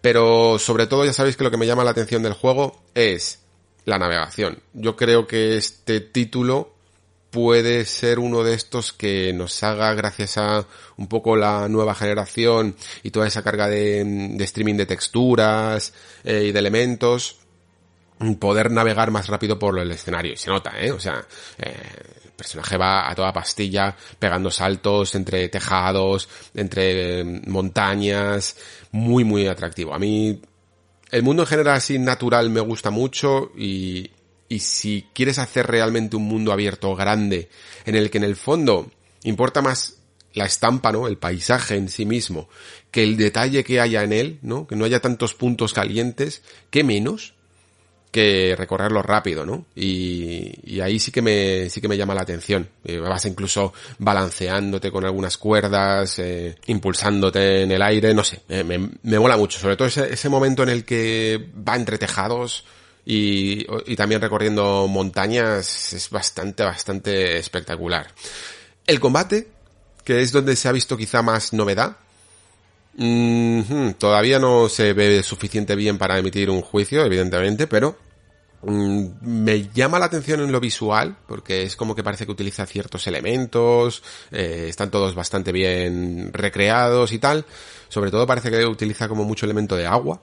No sé si es simplemente por el tráiler o qué. Pero no sé exactamente cómo funcionará mm, a nivel mecánico. No me parece a lo mejor el más técnico. Eh, hay ciertos momentos en los que se le ve que simplemente utiliza una especie de hechizo que es un shooter de tercera persona. Y luego hay momentos en los que utiliza un poco más el cuerpo a cuerpo y otros en los que hace como hechizos que requieren más tiempo y que son más poderosos. Bueno, no sé, no sé exactamente cómo funcionará esto. No me, no he visto el momento nada en el combate que me llame muchísimo en lo mecánico. Ya os digo, lo que más me gusta de este juego casi es la navegación. Tengo como muchas ganas, porque es que además incluso, joder, el, traje que lleva con la capa, ondeando mientras que va volando, mm, me gusta mucho. Tengo ganas de navegar por el mundo de simplemente correr, como cuando decimos esto de, Spider-Man, ¿no? De, simplemente es divertido ya lanzarte con las telarañas, ¿no? Pues eso. Eh, tiene pinta de ser divertido simplemente pegar saltos por este mundo y ir a toda hostia. En fin, ya veremos cómo sigue este Forspoken. Yo entiendo que mm, todas las franquicias nuevas, al principio, incluso aunque vengan con un nombre como Square Enix detrás, siempre llaman menos la atención, eh, pero a mí precisamente me pasa lo contrario. Me parece que son las que tienen las oportunidades de demostrar algo nuevo. Y creo que aquí en cuanto a una forma de explorar el mundo, puede, puede mostrar muchas cosas que después otros juegos también se encargarán de fijarse en ellas y, y, crear nuevos sistemas para lo que va a ser también de nuevo otra cita esta generación con los mundos abiertos. Que yo creo que ya es hora de que haya una pequeña remodelación, ¿no? A la hora de cómo nos movemos por ellos, de cómo los navegamos, del, y sobre todo del ritmo. La nueva generación, fijaos qué tontería, pero la nueva generación, una de las cosas que mejor creo que deberían de traer, deberían, van, entiendo que querría decir van a traer, pero como no estoy seguro, voy a decir deberían, deberían de traer más ritmo, mejor ritmo para los juegos, que todo fluya mucho mejor y ya no solo hablando de las cargas, ¿no? sino de las velocidades a las que suceden las cosas. A ver qué tal entonces con este Forspoken. Bueno, después aquí hubo una ristra de juegos que voy a nombrar, voy a decir un par de detalles y me los voy a quitar de en medio para ir un poco a lo, a lo principal, ¿no? Se anunció por fin esto que ya se había anunciado, este Alan Wake eh, Remastered. Remaster, sí, le podríamos llamar remaster. Eh, lo único que han cambiado y que han remaqueado es la cara de Alan y no entiendo muy bien por qué. Bueno, mi teoría es que a lo mejor eh, el rostro de Alan Wake del original tenía un, evidentemente estaba basado en alguien que a lo mejor no ha querido o han tenido que eh, pedir de nuevo derechos y o bien no ha querido o bien no ni siquiera le han preguntado, no lo sé, y le han tenido que cambiar un poquito mm, la cara. A mí me parece rara, la verdad. Tiene como un aspecto de enfadado, mm, más prototípico de héroe a lo mejor que de que de lo que era Alan Wake, ¿no? No lo sé. No sé, seguro que hay alguna alguna historia por ahí detrás que, que algún día nos enteraremos. Mm, por lo general, Alan Wake, si no lo habéis jugado, es un juego, es un, título bastante resultón. Yo, las dos veces que, mm, que lo he jugado, he tenido un poco las mismas, las mismas sensaciones. Al principio, cogerlo con muchísimas, muchísimas ganas porque este rollo de escritor, con una historia de terror, con una casi como de cabaña en el bosque, ¿no? De, de muy, muy Stephen King me seducía muchísimo, incluso cuando en su momento se habló de que era un mundo abierto, me imaginaba recorriendo este pequeño pueblo casi como si fuera una especie de, de Twin Peaks o algo así, ¿no? Me llamaba mucho la atención, pero a medida que iba jugando, la primera vez me di cuenta de Primero me pareció un pelín recortado en el sentido de que vi que había mucha ambición que después no se pudo lograr y que se quedaron con las escenas de acción y le fueron montando como niveles eh, un nivel tras otro, un nivel tras otro. Y después que era un tanto repetitivo. Eh, al final se centra muchísimo, muchísimo en la acción. Esto es lo que le pasa un poco a Remedy, que es una compañía que, que mm, no sé por qué mm, tengo como la sensación de que podían lograr un poquito más y que siempre al final se quedan con dos pilares, que es la acción desmedida y la historia, y lo que termino de ver es que a lo mejor eso para Max Payne funcionó bastante bien, en su momento además y en su época, pero luego no se supieron ajustar a un mejor diseño de niveles y a un mejor factor de exploración, ¿vale? Incluso las historias, creo que, que con todo el, no sé, el recorrido y, y el reconocimiento también que tiene Remedy detrás no son tan tan buenas. En su momento Max Payne, claro, nos flipó, nos flipó a todos. Pero fijaos que después incluso Max Payne 3 eh, me parece que es el, mejor Max Payne casi en todos los sentidos, por mucho que yo adore Max Payne 1 en su momento porque, porque me flipó cuando lo jugué en PC, ¿no?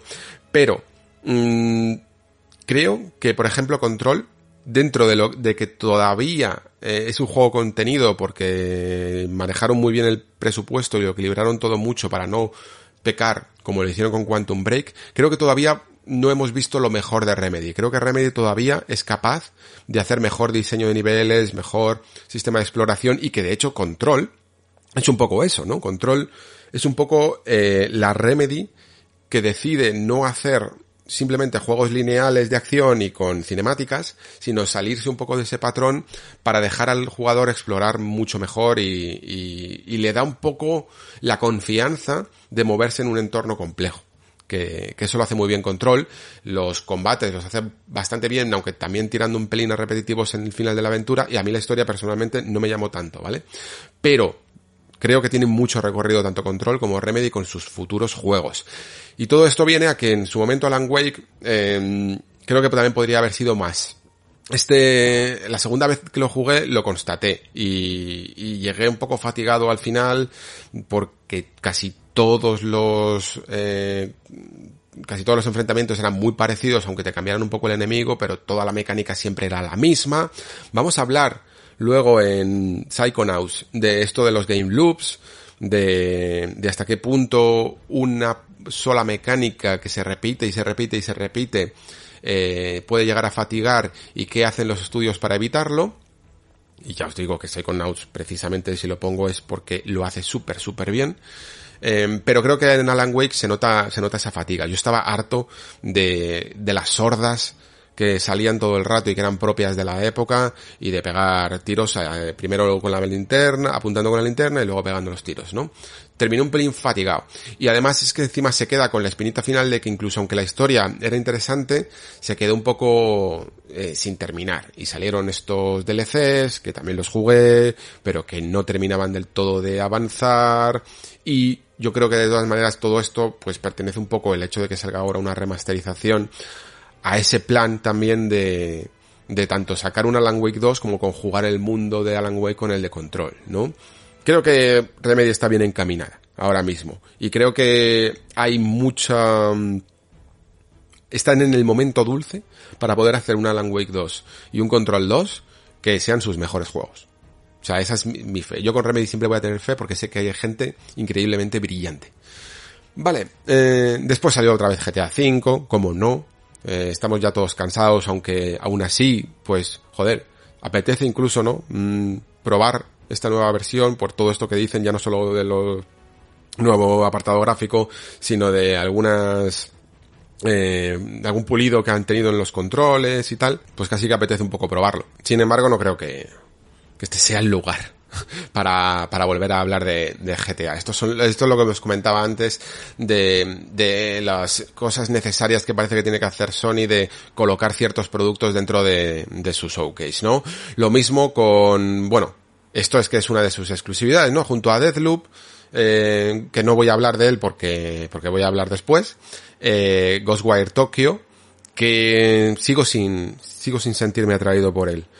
Ya lo he comentado, ¿eh? Mm, su sistema de combate en primera persona con hechizos es algo que es muy complejo de hacer y que mm, ya visualmente no me atrae, pero nunca he terminado de ver un sistema así que funcione, que funcione bien, bien, bien, la verdad. Creo que mm, si habéis jugado, yo que sé, incluso a Skyrim y habéis lanzado hechizos, notáis que no tenéis un, pe un, re un peso real que te haga sentir un poco el impacto y el poder de los hechizos en las manos, ¿no? Mientras que son sensaciones que con un arma son bastante más fáciles de conseguir porque, no sé, está muy bien perfilado ya el impacto que hace una bala, tanto sonoramente como, como en la animación del retroceso del arma, incluso ahora también con los gatillos y la resistencia. De verdad, sientes un poquito más que estás sujetando un arma, pero cuando son partículas que se mueven entre las manos y cosas así, puede quedar un poquito más flojo, la verdad. Eh, de todas maneras, esto ya después probarlo. La verdad es que este título yo creo que le vendría muy bien una demo, ¿eh? Para que nos hagamos una idea de si funciona y de qué tipo de mecánica hay detrás de simplemente ir cargándose fantasmas. Después se ha mostrado un poquito más también de la historia. La verdad es que no he prestado mucha atención. os, voy a, os voy a confesar. Estaba un poco pensando en todo esto y, y no sé muy bien de, de qué va. Parece que hay como una especie de niebla rara y, convierte a todos en fantasmas o, directamente mata a toda la población de Tokio y tú por alguna razón pues estás vivo y quieres salvar a tu novia, yo qué sé. No sé, es un juego muy raro. Mm, si os gusta a vosotros entonces no me hagáis caso porque no es que lo quiera odiar, pero de verdad que no termino de verle el, atractivo. Guardianes de la Galaxia se volvió a mostrar. Eh, os puedo decir que... Mm, mm, ¿Cómo decir esto? Eh, aunque parezca bueno en el fondo es un poco es un poco terrible decirlo.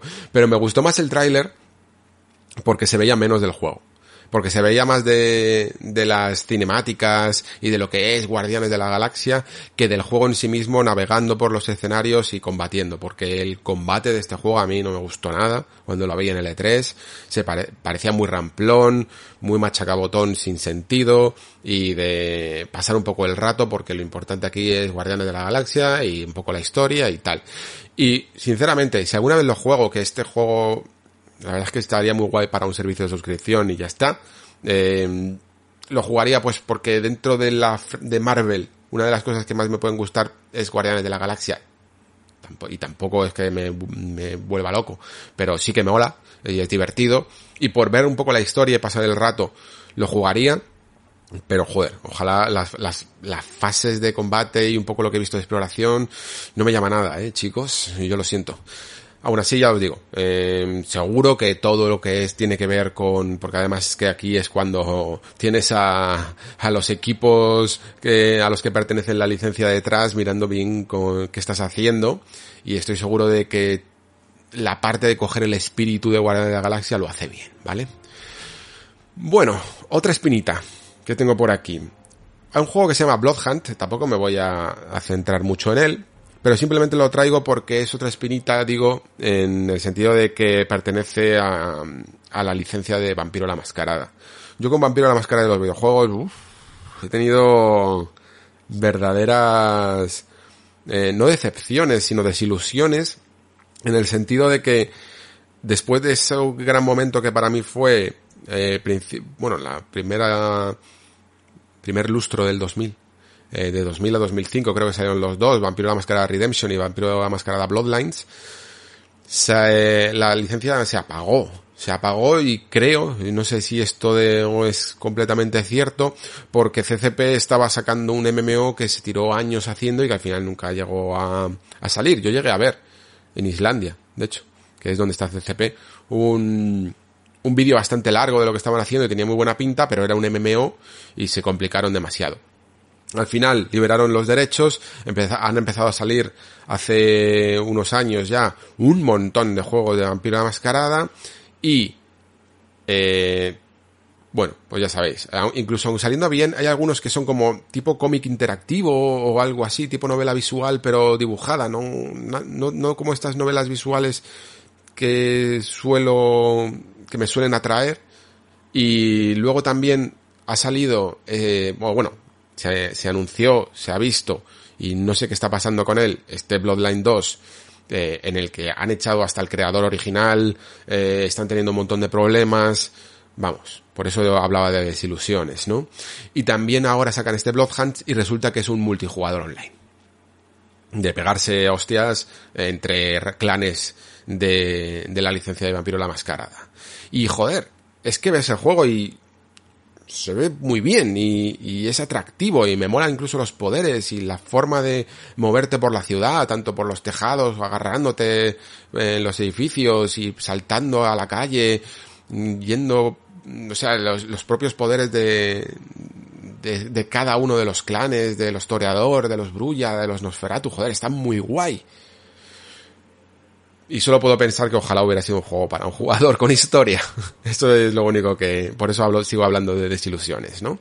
En fin, eh, no, no lo seguiré más, que simplemente a lo mejor ver eh, un par de vídeos para ver lo que molan. Y, y, para ver cómo podía haber sido otra línea de tiempo de nuestro, de nuestro mundo.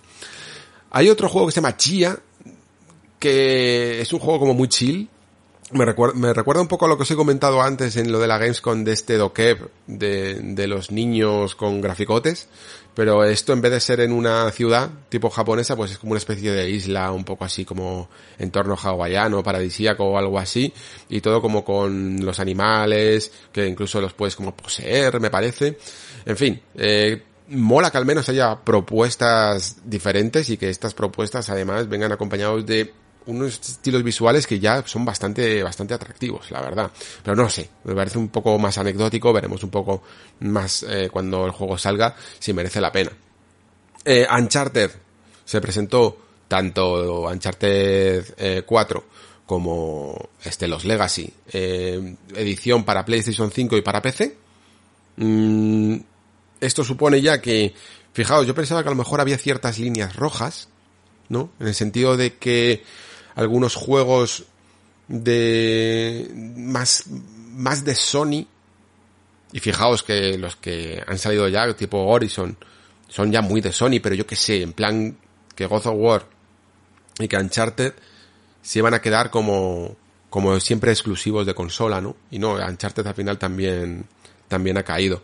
Eh, bueno, esto pertenece simplemente a la línea de, de cómo Sony hace, está planteando la nueva generación, ¿no? Hay que eh, sacar rendimiento y beneficio todo lo que se pueda y simplemente pues es manejar los tiempos que de momento son largos veremos con los lanzamientos de las nuevas generaciones eh, qué distancia hay entre el lanzamiento de PlayStation 5 y el lanzamiento de PC pero parece que van a ir cayendo poco a poco uno tras otro también para para ordenadores no así que seguro que la comunidad de PC, que además suele ser muchas veces bastante la más tolerante y paciente con este tipo de cosas, pues estarán, eh, estarán encantados. Sobre la versión de PlayStation 5, esto yo no sé si estará el dato ya, porque luego han ido saliendo varios, eh, varios comunicados y varias aclaraciones, pero claro, no sé si recordáis que con, con Horizon Forbidden West, eh, entre PlayStation 4 y PlayStation 5 se lió un poquillo, con esto de las actualizaciones y, el hecho de que mm, de que hubiera que pagar para poder conseguir el juego después en PlayStation 5 y dijeron que que con Horizon al final no lo iban a hacer eh, pero que a partir de ahora lo iban a hacer. Y fue básicamente una manera de decir eh, vale aquí como se ha liado y no lo hemos dejado claro y se han quejado la gente lo vamos a dar gratuito pero no lo habríamos hecho. Y, y no lo vamos a hacer en el futuro. No sé si dentro de esto solo es para los juegos Em, que hagan una cosa llamada tipo Director's Cut, como Ghost of Tsushima, ¿no? Eh, o incluso Death Stranding. O también incluirá eh, la versión de PlayStation 5 de, los Uncharted. Es decir, que si yo tengo en físico además eh, Uncharted 4, como lo tengo, y los Legacy, voy a poder jugar en PlayStation 5 o tengo que pagar algo o son ediciones distintas, no lo sé. Yo creo que Sony debe estar deseando que la generación arranque bien y nos encontremos en mitad de ella porque toda la transición que está teniendo a, PlayStation 5 es un lío de flipar. Lo están haciendo entre ciertas políticas eh, todo para poder sacar un poquito de, pasta de por medio. Y, cada uno haciéndolo distinto del otro. Y además de las incompatibilidades de tener que hacer versiones nativas de PlayStation 5 y no que sea la misma la que se adecue según la plataforma, están, están liándola y yo creo que, que tienen ganas de que sea solo PlayStation 5 y se acabó, la verdad.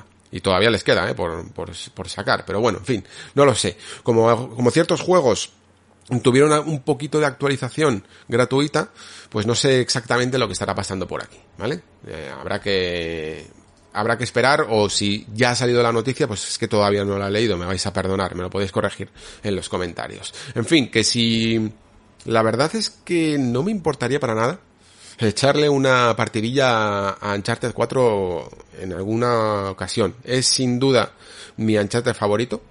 Eh, teniendo en cuenta incluso que la trilogía original, aunque en su momento la disfruté por el espectáculo y tal, pero personalmente me parecía que podía ir a más y, el ese a más para mí fue Uncharted 4. Hay gente que piensa lo contrario, mm, porque a lo mejor valora más incluso la aventura y cosas así, pero para mí el guion de Uncharted 4 está mil veces por encima de cualquier otro, ¿eh? incluso de los Legacy, que lo vendieron muy, muy bien y, y no me pareció para tanto. Vale, pues vamos ya con pesos pesados. A partir de aquí ya es traca final. Eh, comenzamos, si queréis, por este Gran Turismo 7. A mí me tiene muy ilusionado este, este juego porque GT Sport en su momento me pareció un juego que mostraba una buena filosofía, buenas ideas y un buen hacer dentro de un juego que estaba recortado o que era casi una demostración. Mm, no era exactamente lo que queríamos. Lo que queríamos era Gran Turismo 7. Y aunque hemos tenido que sufrir una generación entera y sacrificarla prácticamente para esto, pues al menos tenemos de arranque de generación un Gran Turismo en todos los sentidos, ¿no?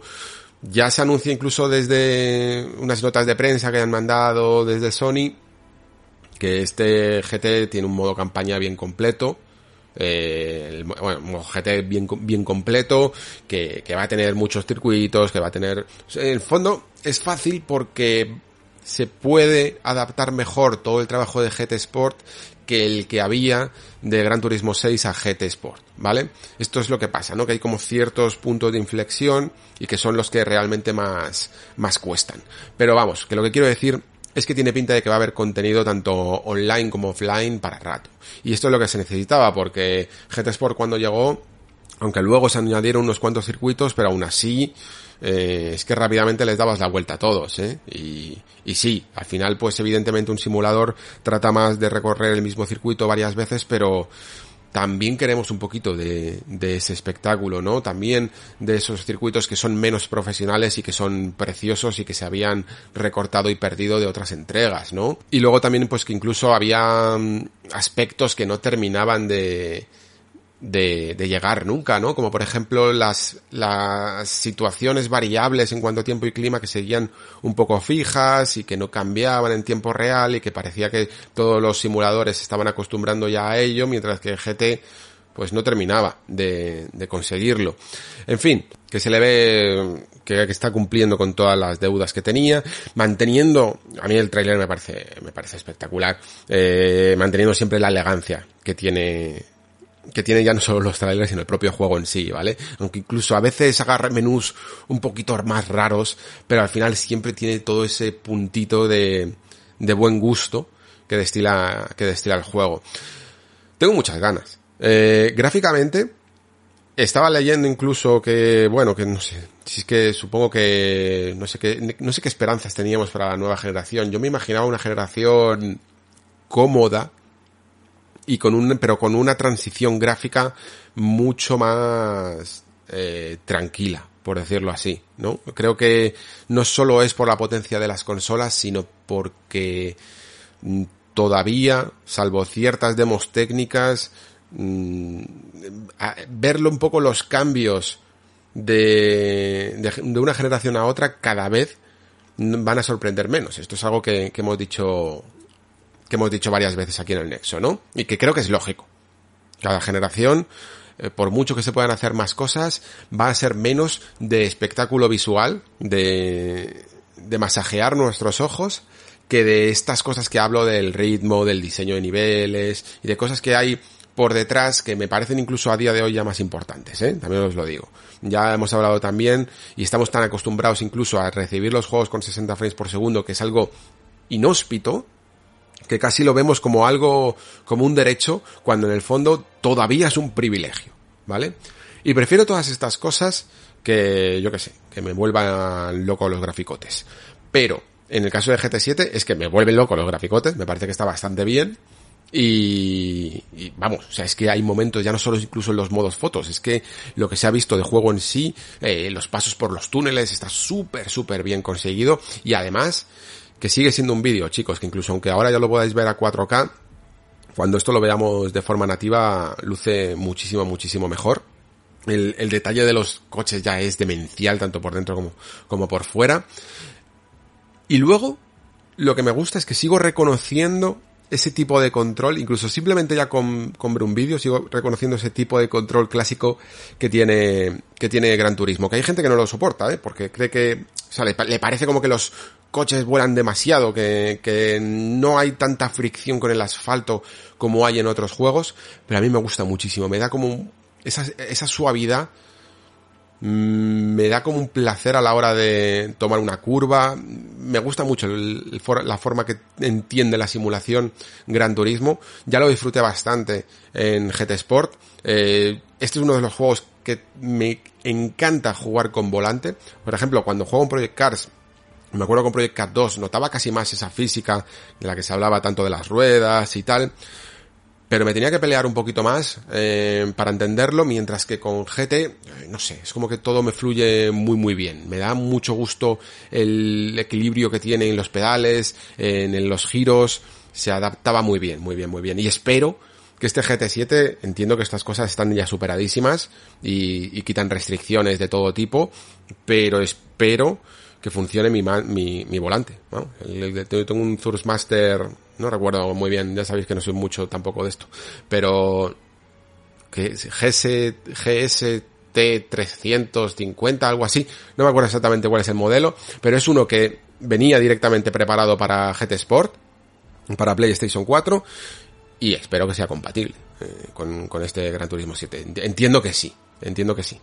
Y claro, a por mucho que el volante sea compatible, Mm, tengo también ganas de probar un poco el DualSense porque te lo están vendiendo bastante bien en cuanto a vibración y la verdad es que yo que sé, lo mismo se inventan ahora un nuevo tipo de volantes que tengan un poco esa vibración también que tiene el mando de PlayStation 5 porque la verdad es que le quedaría bastante bien, eh, sinceramente. Pero en definitiva, lo importante de Gran Turismo 7 es son dos cosas para mí. Primero, que tanto el modo GT, todo lo que sean las funciones offline estén bien, que no se, que, entendemos que perfectamente que el fan del simulador ya está dentro de los modos competitivos y tal, pero sigue habiendo un legado y sigue habiendo un tipo de jugador que le gusta jugar solo y a mí soy en parte de ese tipo de jugador que, le gusta hacer contrarrelojes, que le gusta hacer el modo carrera, ir desbloqueando coches y no repetir tantos circuitos, pero también es uno de los juegos que más probé online, ¿eh? Y, y cuando lo probé, flipé, porque claro, empezaba a coger ciertas cosillas de los modos competitivos de juegos tipo iRacing y tal, de hacer modos serios, sin, sin locuras, con muchas penalizaciones, eh, y a mí me, me moló muchísimo. ¿Qué pasa? Pues que yo evidentemente no, no seguí jugando a GT Sport pues porque lamentablemente no puedo, tengo mil cosas que hacer y no puedo dedicarme ni, ni semiprofesionalmente ni de, ni de amateur a, a, un, a un título solo, ¿no? Porque, porque por mi trabajo tengo muchas cosas que jugar. Pero lo que me comentó el amigo Aitor de Antihype es que el online eh, ha perdido mucho en el sentido de que la gente ha ido encontrándole los truquitos a, a la forma de eh, hacer ciertas colisiones y ciertas cosas que serían ilegales eh, sin que te penalicen tanto, ¿no? Y que se volvió un poco demente eh, todo el modo online y no se cuidó tanto como sí que lo hacen otros juegos que dependen, su vida depende de ello, ¿no? Y en GT en esto fue más tolerante y terminó pues arruinando un poco la experiencia online para algunos jugadores. Yo entiendo que a lo mejor en GT7 pues lo tendrán más en cuenta y por supuesto además creo que esto es una oportunidad para que Gran Turismo pueda no sacarte tres entregas en la misma generación, sino que hagan GT7 y lo vayan mejorando durante toda la generación y por lo tanto todo este modo online eh, se mantenga mejor. Será algo de lo que pruebe, evidentemente, cuando salga el título. Eh, si sigue ahí los problemas, yo es que también, yo que sé, mmm, como probablemente no me meta en ligas expertas nunca el propio matchmaking del juego, pues jugaremos personas que no, que no entendemos de estos truquitos también, que no sabemos cómo eh, romper el juego y que simplemente el que haga el tonto eh, se le penalizará muchísimo o se le pondrá en ligas incluso más bajas, ¿no? Y los que hagamos, y los que hacemos lo que podemos, pues estaremos ahí en un punto dulce en el que no somos lo suficiente expertos como para poder aprovecharnos del juego. En fin, esa es mi, mi esperanza. Tengo, tengo ganas, ¿eh? De verdad, de, de GT7. Tengo ganas de un racer al que le pueda dedicar unas cuantas horas de aprenderme bien un circuito de memoria. 4 de marzo de 2022, además. Así que aunque se ha retrasado un poquito, pero sigue siendo mínimamente parrilla de salida de nueva generación y, y que dure, que dure toda. ¿eh? Yo sinceramente espero que sobre todo que dejen de partirlo. Creo que le vendría muy muy bien ser Gran Turismo toda la generación. Gran Turismo 7 toda la generación. En fin. Vale. Pues vamos ahora con doble Insomniac. Esto, esto es de locos, eh. O sea, qué barato. Uf, qué barato, qué barato, qué barato ha salido Insomniac a Sony. Madre mía. Claro, sale barato también, evidentemente hay que entenderlo, porque cuando tú pagas una, uno de estas cosas, no solo pagas a, a, la compra de un estudio en sí, sino que cuando sale caro realmente lo que estás pagando son licencias de productos exitosos, ¿no? O sea, cuando tú compras Moyan, por mucho que podamos respetar el gran trabajo que haya hecho y la profesionalidad de sus desarrolladores, lo que cuesta dinero es Minecraft, ¿no? Cuando tú pagas Bethesda, por mucho que estáis pagando a Todd Howard su cheque y a toda la gente eh, fabulosa que hay en, en, el ecosistema Bethesda, Arkane, la propia Bethesda Game Studios, Matching Games, etcétera, etcétera, estás pagando las licencias, estás pagando el Scrolls, estás pagando Fallout, estás pagando, eh, bueno, todo, eh, Doom, Quake, todo. To, todo lo que es parte de la historia del videojuego, ¿no? Eso cuesta pasta. Cuando estás pagando Insomniac, realmente como Insomniac eh, no tenía derechos de muchas cosas, yo diría, eh, sino que casi todos los productos que tenían estaban o bien licenciados por la propia Sony ya, o, o bien son licencias de la propia Marvel, eh, en las últimas, ¿no?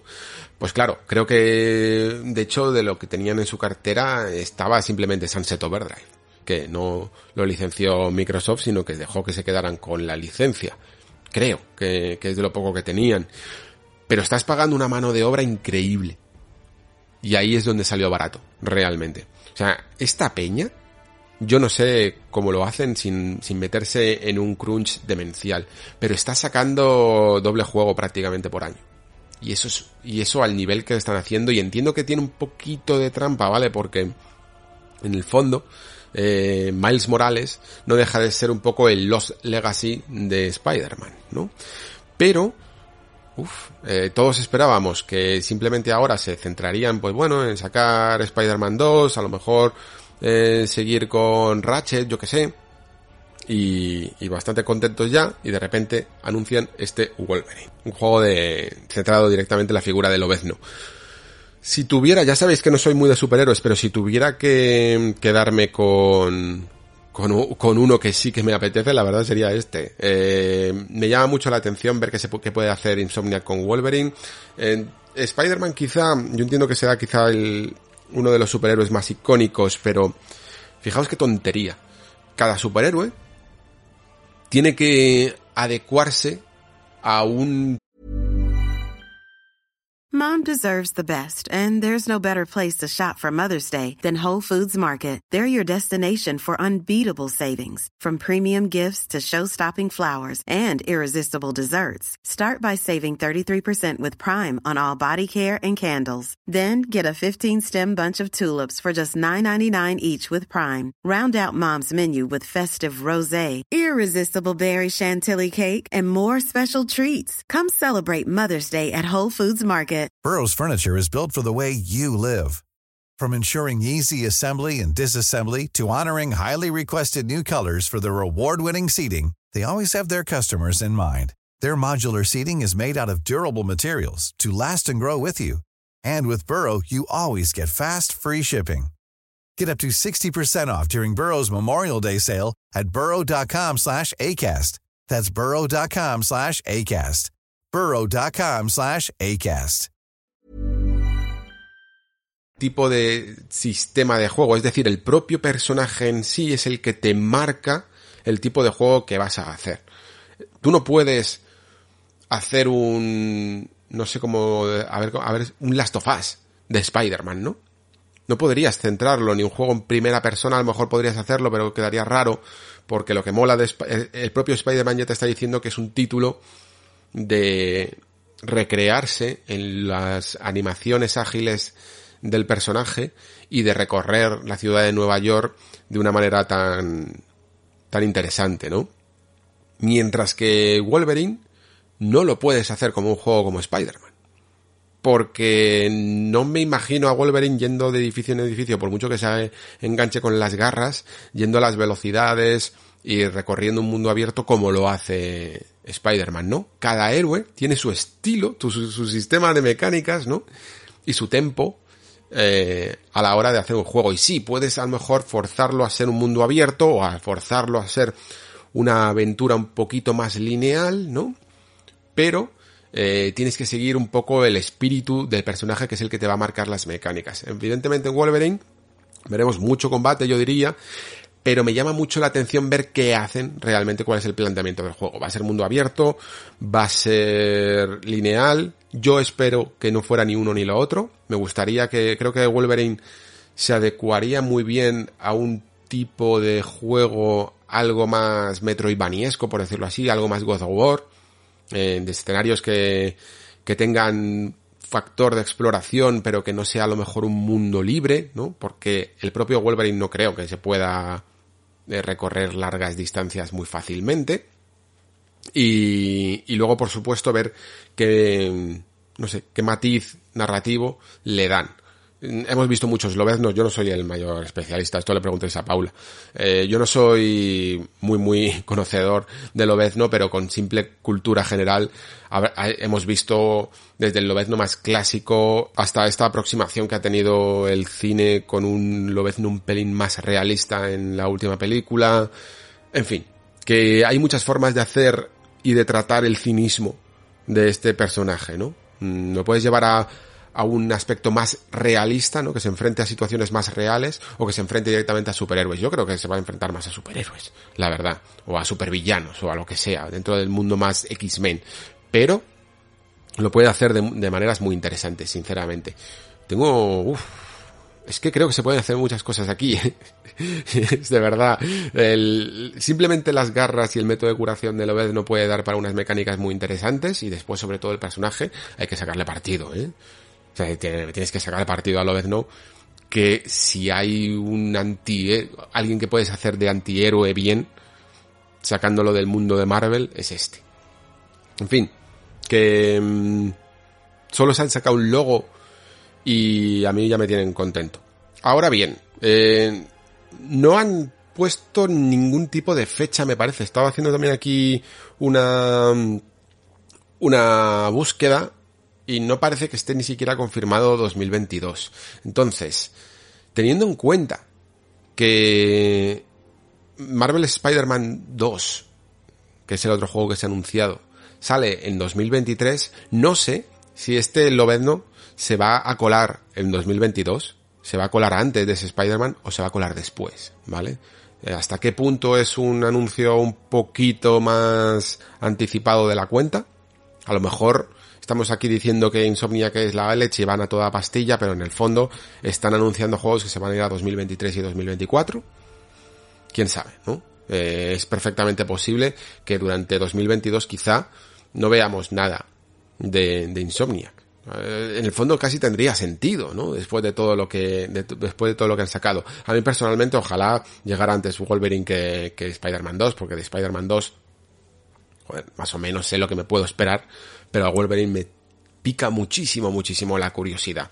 Spider-Man 2, em, lo único que se puede sacar en claro es evidentemente que ahora la figura del villano principal va a ser este Venom y que eh, también veremos tanto a Peter Parker como a Miles Morales. ¿Cómo se hará esto habiendo tenido cada uno un juego suyo, por decirlo así, aunque bueno, sea más principal quizá el de Peter Parker? Eh, y el Miles Morales que sea casi más una expansión. Pero ¿cómo se podría esto mm, traducir en un juego compartido? Pues no sé, si habrá algunas, si podrás elegir personaje, si habrá misiones para uno o para otro, porque a veces tener doble protagonista pues hace que la sensación de progresión eh, sea un poco extraña. Lo que pasa es que precisamente Insomniac es un tanto experta ya casi en esto, por, por este Rift Apart, ¿no? Por, por el último Ratchet Clank en el que tenían doble protagonista también. Tenían a Ratchet y tenían a Rivet. Y lo que hicieron aquí es, digamos, que compartían básicamente el mismo, eh, tanto inventario, munición, como desarrollo de árbol de habilidades, ¿no? Lo que cogía uno, lo cogía el otro. Y eso permitía que tú pudieras eh, tener una sensación de progresión, a lo mejor dentro de la coherencia interna no se sostiene tanto, pero te permitía como personaje, como jugador, sentir que estás progresando en un árbol de habilidades y un personaje, pero después tener dos historias eh, eh, conjuntas, ¿no? Paralelas. Puede que sea la forma que, tengan de, de hacer Spider-Man 2 porque tendría sentido. En fin, esto es todo lo que puedo decir de un logo y una CG. Es que no hay, no hay mucho más que hablar. Sencillamente, pues que, eh, sinceramente, lo de Insomnia que es demencial, van a un ritmo que ya le gustaría a muchos. A mí, personalmente, mm, me parece que dentro de todo lo que últimamente es, es los desarrollos de, mm, de triple A, que siempre se van a cuatro o cinco años, creo que, fijaos, lo que decía antes de los graficotes, ¿no? Estamos siempre esperando, van graficotes que nos vuelvan locos, tal, y luego si sale alguno, pues lo jugamos 10 horitas y pa' casa. Y esperar otros 4 o 5 años al siguiente que sea un demencial. A lo mejor podríamos no aspirar a lo mejor a tanto, tanto, tanto y tener más juegos.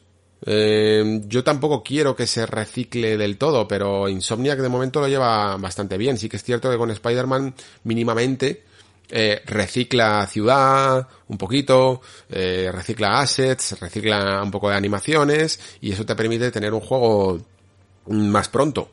Pero es casi incluso la, el, tipo de desarrollo que tienen los Yakuza, que tenían los Yakuza hasta Yakuza 7 y que tiene ahora también Judgment y los Judgment, ¿no? El Ryoga Gotoku lleva utilizando y reutilizando Kamurocho hasta, vamos, hasta la extenuación.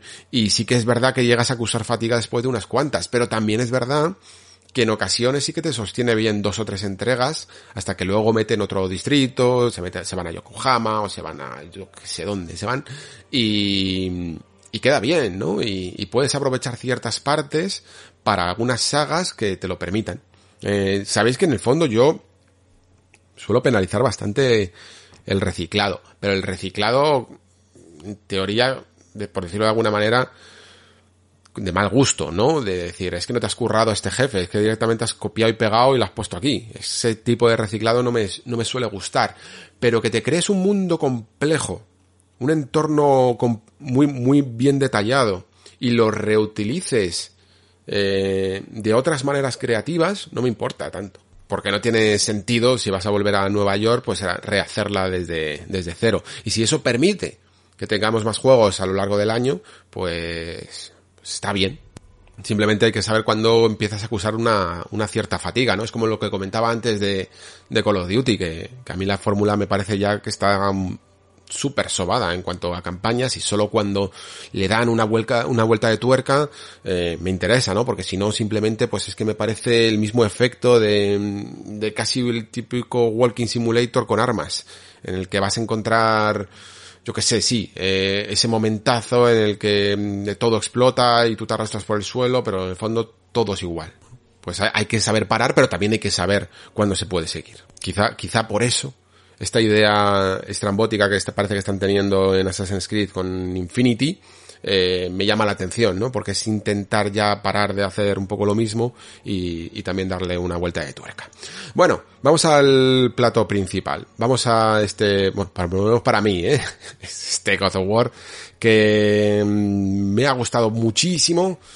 Mm, es lo que me esperaba, o incluso más de lo que me esperaba. ¿Por qué digo esto? Porque tenía hasta todavía ese temor de que esto del Ragnarok fuera un Los Legacy o algo similar, más que nada por la fecha, ¿vale? Porque cuando se anunció a principio de 2021 me pareció que era muy, muy poco tiempo para, para un God of War, incluso desde 2018, 19, 20, 21, tres años, no sé, para una segunda parte, un cambio de nueva generación, no lo sé.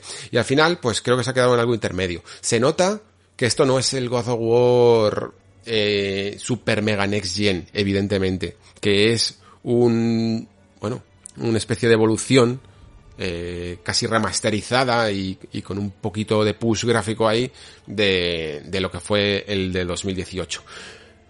Pero haciendo uso del meme me sirve, ¿vale? Porque Quería ya God of War, lo primero, y creo que de momento se sostiene, casi por lo que he dicho antes, ¿no? Porque la base de God of War 1 era tan buena que me interesa casi más que a la que a la a, ver una bestialidad gráfica, me interesa más ver cómo pueden seguir mmm, dando de sí esta fórmula que me parece bastante fresca tanto en el combate como en la exploración. A mí of War aunque es una saga que siempre ha tenido renombre por lo espectacular y por los graficotes, y los tiene, lo que a todo el mundo nos volvió locos de del de 2018 fue que era un gran juego. Como juego en sí, ¿vale? Incluso aunque se hubiera visto un poquito peor, seguiría siendo la rehostia.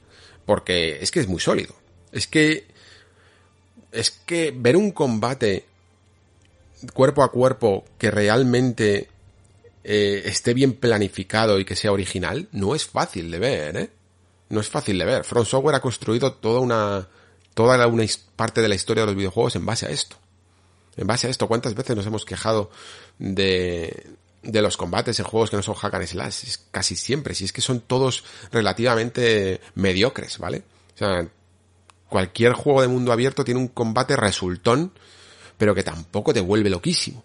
Y el de God of War es que era técnico, era estratégico, era interesante, era también espectacular, era variado, era todo, joder. Se hacía bien. Y, y a mí me flipó mucho.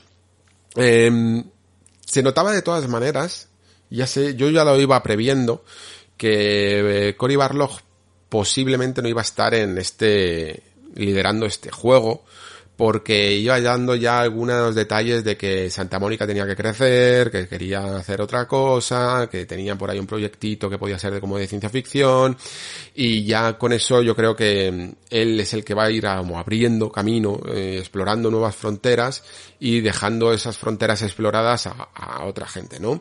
No recuerdo exactamente cómo se llama el nuevo director del título, que evidentemente también va a estar supervisado por Barlog, pero eh, es un veterano, más veterano incluso que Barlog, ¿eh? de la saga, porque ha estado en todos. Ha estado en todos los God of War, desde, desde la trilogía original, Ascension y el de 2018. Y sabrá perfectamente entonces qué, qué hay que hacer. Lo interesante es que aporta, ¿no? Mm, tanto narrativamente como eh, jugablemente. A mí por eso decía que aunque no haya tantos graficotes, pero ojo, porque a poco que le puedas eh, mejorar un poquito más, ampliar un poquito más y revolver un poquito más el diseño también de los niveles de God of War, te puede salir perfectamente un juegazo mm, tan bueno o mejor que el, primero, ¿eh? Y ya se ven incluso algunos pequeños detallitos, eh, se ve por ahí, por ejemplo, el uso de las, de las espadas del caos, bueno, de la cadena, de las espadas del caos sobre todo, como método para poder navegar mejor por el escenario, eh, subirte rápidamente a algunos, a algunas alturas, eh, y esto pues cambiará también la verticalidad de los mapas. Mm, todo esto que siempre me he quejado de las cargas camufladas, de esos momentos en los que vas escalando y te, o te tienes que agachar y tal. Eh, creo que van a seguir un poco por ahí. Lamentablemente, en el momento en el que tienes que pegar un, eh, un poco de freno al hecho de que también va a salir para PlayStation 4, ¿no? Pues no puedes. una, una, lo siento, pero lastra a la otra. Por mucho que puedas eh, retorcer el diseño de niveles, hay ciertas cosas que no te vas a poder permitir. Eso, eso es así desde el momento en el que se supo que salía para PlayStation 4, hay que aceptarlo, ¿vale? Y, y, y de hecho también, evidentemente, pues a, la gente que a lo mejor no le haya parecido un pepinón gráfico, eh, le pasará exactamente, o sea, le, le pasa la misma factura gráficamente, quiero decir, no puedes darlo todo si tienes que tener en cuenta ciertas cosas que se van a adecuar al hardware anterior, ¿no? Esto es exactamente lo mismo que veo con Forbidden West. Son juegos que se ven increíblemente bien, pero increíblemente bien, pero se podrían ver evidentemente mejor. También es verdad que si el desarrollo no fuera compartido entre PlayStation 4 y PlayStation 5, probablemente tendríamos Horizon y God of War en 2023 o 2024, ¿vale? Eh, esto, esto también hay que entenderlo. O sea, lo, eh, hay que equilibrar la balanza. No se puede tener todo, chicos. Entonces, vamos a hablar de lo que tenemos. Mm, Ragnarok, evidentemente, todos sabemos lo que es, como el juicio final, el apocalipsis de, de la mitología nórdica, que viene un poco precedida por esto que le llaman el Fimbulwinter, que es el eterno invierno nórdico en el que que anuncia este Ragnarok, ¿no? Y por lo tanto, pues vamos a ver bastantes entornos nevados por ahí. Ya sabéis, creo que lo he dicho antes, que no soy el mayor fan de que todo sea nevado, pero bueno, en la mitología nórdica, ¿qué se le, se le va a hacer? Además se ve bastante bonito y va a seguir siendo variado. ¿Por qué? Porque mmm, el hecho de que estemos en la mitología nórdica hace que podamos visitar otras áreas, ¿vale? Otras áreas que no tienen por qué ser nevadas, eh, otros mundos, otros reinos, ¿no? Y de hecho, seguro que habréis visto, aparte de, de este entorno que probablemente sea la Midgar, la nueva Midgar, mucho más nevada, eh, habréis visto una parte que es como más soleada, ¿no? Que también vamos un poco con la barca y llegamos a una especie de ciudad. Parando un poquito el tráiler, he visto que había mucho enano ahí, ¿vale? había mucho enano y he pensado que, que si solo hay enanos, si es el reino de los enanos, pues esta vez vamos a viajar a Svartalfheim, que es el, el reino de los enanos, aunque también se le considera como el reino de los elfos oscuros o algo así. Tampoco es que eh, sea súper mega experto en mitología nórdica, pero me ha dado esa sensación, ¿vale? Así que, eh, la diferencia que puedo ver más en este juego en cuanto a diseño es que si bien el primer, el God of War, el de 2018, quiero decir, tenía como un hub central en Midgard, en el que eh, tenía esa zona tan fabulosamente bien construida de en, desde pequeños islotes hasta niveles enteros en los que íbamos accediendo con la barca y estaba todo más o menos cohesionado, ¿no? Eh, y teníamos también el ascenso a la montaña, etcétera, etcétera. Luego utilizábamos esta especie de construcción para viajar entre mundos y cada mundo los, de los que visitábamos mmm, lo recordáis, eh, eran bastante más pequeños, ¿no? Incluso aunque hubiera algún momento con, con la barca, pero eran tirando más a lineales, ¿no? La ramificación era no era tan progresiva, sino que simplemente eran lugares a los que íbamos, lineal, y volvíamos otra vez a Midgar, que seguía siendo el lugar central. Si habéis visto aquí hay un plano muy general en el que se ve pues todo este entorno soleado que puede ser Svartalfheim. Yo la verdad es que Svartalfheim siempre me lo imaginaba como un sistema de cuevas o algo así, no sé, un reino de muy cavernoso. Pero, pero bueno, es que evidentemente aquí cada uno se lo imagina como quiere. Y, y te puedes permitir, evidentemente con la mitología, ¿no? con cualquier mitología, te puedes permitir todas las eh, ideas que quieras, ¿vale? Y, y, todas las modificaciones que quieras. Um, entonces, lo que puedo llegar a prever, lo que puedo llegar a imaginarme es que si bien tenemos ahora también de nuevo una Midgar que vamos a poder recorrer eh, de una manera relativamente abierta, ya sabéis, estos semimundos abiertos que a mí tanto me gustan y que nos hacen tener un pelín de backtracking según vamos consiguiendo nuevos poderes y nuevas habilidades y tal, eh, va a seguir existiendo en Midgar porque vemos esa especie de trineos mmm, tirados por lobos, ¿no? Casi como, como el skiff de, el esquife creo que se llamaba, ¿no? Eh, de Gears 5, ¿no? Que tenía por ahí para dividir un poco el mapa, pero a lo God of War, es decir, sinceramente, mejor hecho, porque, eh, sinceramente, el diseño que tenía ese mapa de, de Gears 5 no estaba a la altura de lo que hacía God of War en 2018, muchísimo más complejo, evidentemente, y, y, y mucho más resultón porque funcionaba todo muy bien, funcionaba muy bien todo ese mapa. Eh, aquí lo tendremos también con esto de los trineos. Pero, si hacemos viajecitos a otros reinos como Svartalheim, seguramente también tengamos un mini mundo abierto un poquito más desarrollado, ¿vale? Esto del freno gráfico, si queremos llamarlo así, un juego que se ve increíblemente bien en el fondo, pero esto si, si lo queremos llamar así, también permite eh, más creatividad en, en cuanto al diseño y no tener que volverte loco porque tienes que construir todos los assets desde cero. Se nota evidentemente que Kratos se parece mucho al Kratos de 2018, que, que algunas formas de la barca y del agua y de algunas construcciones se parece mucho al de 2018 mejorado, pero hay una base desde la que se cincelar, ¿no? Desde la que partir. Y esto abre oportunidades a, nivel sistémico que a mí me parecen interesantes. Si puede ser un juego más abierto, eh, que en algunos momentos, joder, eh, yo que sé, la, visita a Muspelheim y a Niflheim en, en God of War, pues eran prácticamente pruebas arcade, ¿no? Pues si vamos a recorrer otros mundos, que podamos empaparnos de ellos y que podamos ver lo diferentes que son, ¿no? Y sobre todo que tengamos nuevos mapas abiertos que, que funcionen bien. Creo que ese es un poco el objetivo, ser como un poco más y mejor, ¿no? El clásico más y mejor, pero dentro de una escala apoteósica, eh, como hace God of War. Y luego aparte la historia sí que creo que va a empezar a coger cierto, un, un tono que el primero podríamos decir que carecía un poco, ¿vale? Porque aún así, esto no es una crítica, ¿eh? Porque el primero, al carecer de ese tono épico de enfrentamiento contra dioses y tal, que salían muchas veces dioses menores o a lo mejor no eran los más conocidos del panteón nórdico, eh, permitía construir una relación muy íntima entre Kratos y su hijo, ¿no? Entre Kratos y Atreus, eh, daba lugar también para revelaciones, evidentemente, pero casi todo el viaje era muy íntimo y a la gente le gustó mucho el final.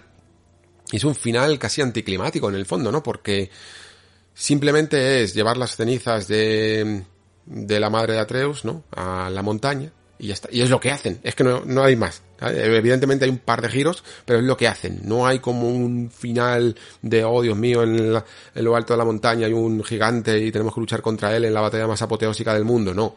No es ese final épico tipo God of War. Y ese anticlímax en un God of War a mí me encantó, porque era eso, muy íntimo. Pero ahora sí que creo que toca ya la batallita contra los dioses. Eso era un poco el epílogo famoso que aquí ya se ve también eh, en, en el final de God of War. Veíamos el martillo de Thor y una pequeña conversación en la casa. Y ese va a ser un poco también el planteamiento. En el tráiler no se ve a Thor, pero se han visto ya unos diseños y es un Thor completamente distinto. Ya lo, anunciaba el propio director en ese Treehouse, mini Treehouse que han hecho al final de 15 minutos. Que os olvidéis aquí de Marvel y sobre todo, más que de Marvel, que nos olvidemos de, de estas historias que ponen siempre a los dioses, porque eso, eso también es otra de las cosas que mola de God of War.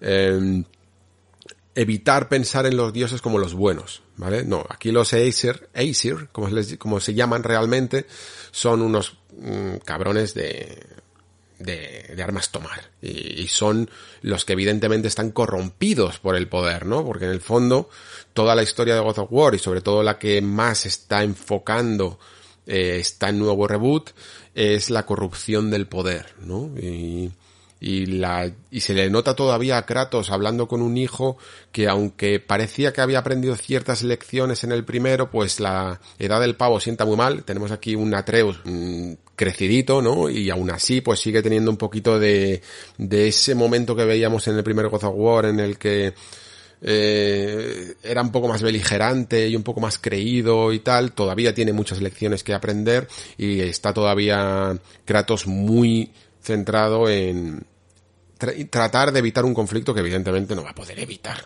Porque es que si no, no hay ni juego, ni hostias como panes, ¿vale? Y aquí tiene que haber hostias como panes. Hostias como panes que seguramente irán contra Thor. Eh, Thor probablemente sea el protagonista de este, de este título. Y si esto se convierte en trilogía, en no cuatrilogía o algo así, pues después será Odín. Odín aquí hará, a lo mejor hace alguna aparición creo que se le mencionará mucho para empezar a introducir un personaje que en el primero prácticamente ni se nombraba, pero evidentemente el padre que todo lo ve tiene que terminar siendo eh, lo más lo más ambicioso y lo más grande, ¿no? Y, y, Thor, que sigue siendo pues uno de los más reconocidos también de la mitología nórdica, eh, lo va a ser también. En este juego probablemente sí que sea el nuevo Baldur, por decirlo así, ¿vale? Eh, también se ponen serios con, con más dioses, eh, Saletir, lo cual es muy interesante, ¿no? Porque es el dios de la guerra nórdico, que es el equivalente a Kratos, y esto permitirá también narrativamente, pues, hacer un cierto contraste, ¿no? De cómo dos dioses de la guerra ven la guerra y, y lo ven desde sus propias perspectivas, y mola muchísimo, porque si os fijáis en el plano, es que tienen el mismo perfil, un perfil relativamente griego, ¿no? Esa nariz así ganchuda, y, y aún así, y, casi tienen la misma, el mismo rostro, ¿no? Y la misma expresión caída en la mirada, y el plano es buenísimo porque los ponen a los dos de perfil, ¿no? Aunque después justo la cámara juega y con las alturas y luego tires muchísimo más alto incluso que Kratos, pero wow, me flipa. Me, me gusta muchísimo, de verdad. Eh, por cierto, ah, se me, acaba, me acabo de acordar. Si alguno tiene interés un poquito en, en pillar algunos detalles, en entender ciertos contextos, aunque después evidentemente el juego se va a inventar muchísimas cosas, pero también evidentemente hasta va a llegar a entender ciertos detallitos que se ven en el primer God War, os podéis leer un libro muy sencillote, de Neil Gaiman que se llama Mitología Nórdica directamente.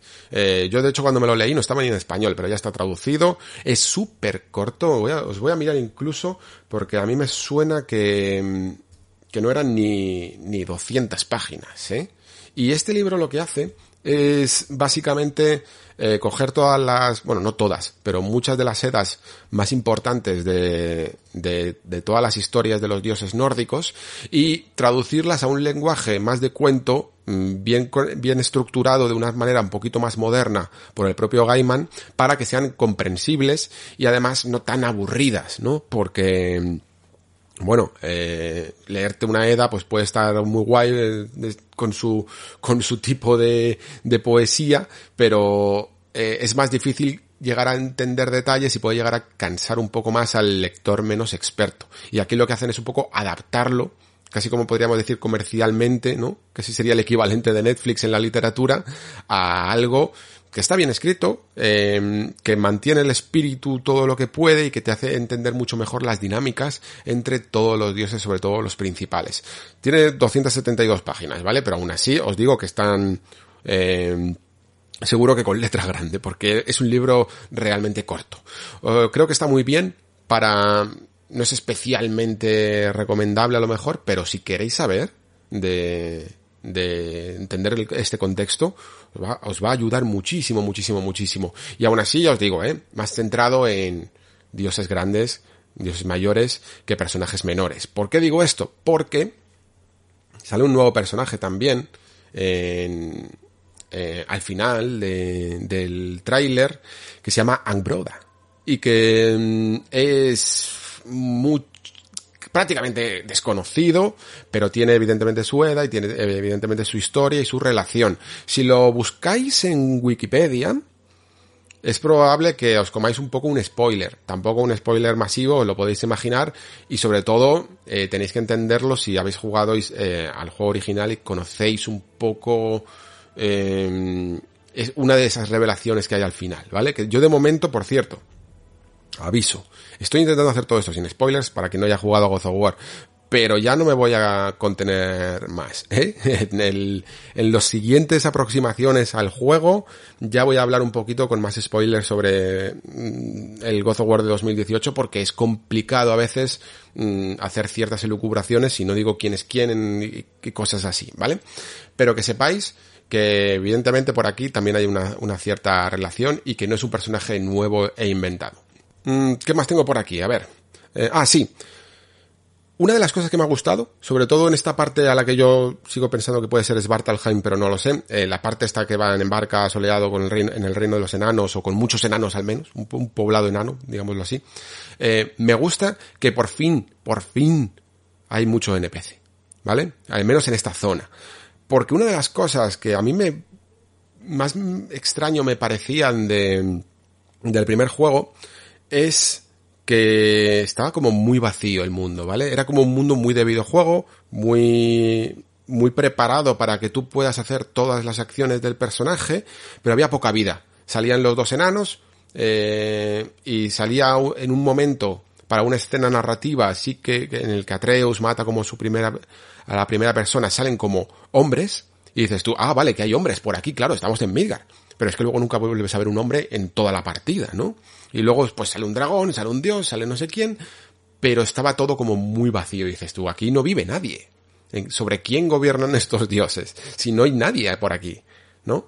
Y, y parece que mínimamente en algunas poblaciones o tal vamos a ver un poco más de vida. Creo que le sienta muy bien al juego. Los, incluso los anteriores God of War siendo hack slash, eh, aunque no lo necesitaba tanto, pero no ¿Os, no, os acordáis de que estaba todo el rato, siempre que se destruía aquel coloso de Rodas, destruía la ciudad y tal, estaba todo el rato saliendo gente corriendo de un lado para otro y te dabas cuenta de que evidentemente en una ciudad y vivía gente, ¿no? Iban muriendo todos evidentemente, pero estos juegos necesitan que mínimamente parezca que en estos mundos están, que estos mundos están habitados y que no son tan, tan solitarios, ¿no? Eh, es un factor que yo entiendo que conviene mucho a un videojuego hacer mundos solitarios. Si os fijáis, cuántos juegos vemos poca gente a, nuestro paso, ¿no? Salvo los mundos abiertos. Eh, pues muchísimos, muchísimos. Es una manera de controlar el entorno. Pero creo que a God of War le sentaría muy bien darte cuenta de que hay gente a la que le va a afectar este fin del mundo, ¿no? Este Ragnar, que no están solo Kratos y Atreus dando vueltas por ahí entre bichos. En fin, pues esto es un poco lo que, mm, lo que espero.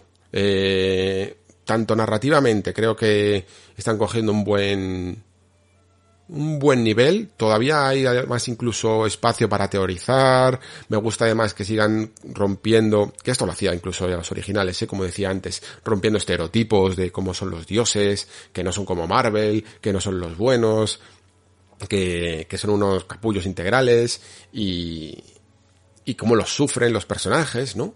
Eh, cómo se las relaciones de poder que mantienen con ellos, incluso el, el propio control o la corrupción del poder, todo esto mola un montón, eh, creo que está hecho bastante bien, creo además que existe una cierta oportunidad para que si bien el juego no es todo lo ambicioso que puede llegar a ser en PlayStation 5 por ese pequeño por esa pequeña correa que le, que le tiene al cuello PlayStation 4 esto también hará que se pueda hacer un juego un pelín más complejo todavía más de lo que era el original.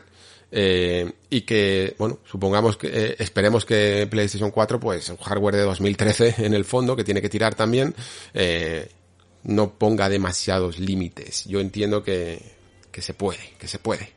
Y, nada, eh, súper, súper esperado. Se, va, se ha ido a final a 2022, no tiene ni siquiera mes, lo cual es curioso, porque, bueno, em, este título en teoría iba a salir, como decía antes, en 2021, si no han dado fecha, yo diría que se va a finales de 2022. Teniendo en cuenta que en febrero sale Horizon Forbidden West, en marzo sale Gran Turismo 7, me da a mí que, que se va para, para finales del año para cumplir, ¿no? Eh, fijaos un poco lo que también ha pasado al final este 2021, que Sony prácticamente no, no ha lanzado nada, ha lanzado todo a primera jornada del año y ahora se queda un poco vacía también por ese retraso de, de, Horizon y no creo que quiera tener otro año con navidades sin, sin juego, ¿no? Así que veremos eh, cuando sale, a lo mejor sale en septiembre, octubre, no lo sabemos, esperemos simplemente que no se retrase y yo creo que no se va a retrasar eh, mucho más, sinceramente va a ser un 2022 increíble. Es lo que os comentaba al principio de, del programa. Bien, esto ha sido PlayStation Showcase. Larguísimo. Al final me ha quedado hora y media solo de Showcase, pero creo que merecía la pena sobre todo desgranar ciertos juegos de los que yo creo que, que vamos a hablar mucho a lo largo de la temporada y a lo largo de, del año.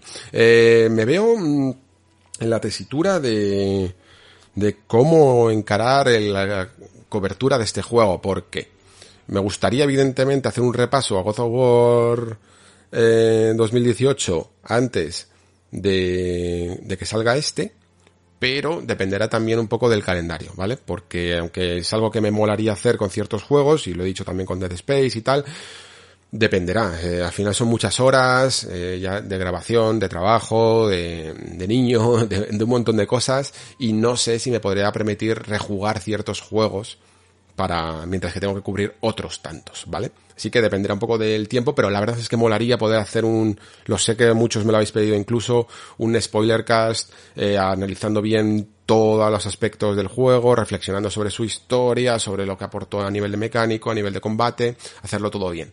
Estaría guay, la verdad, pero dependerá un poco del tiempo. Esto, esto es así. Muy bien.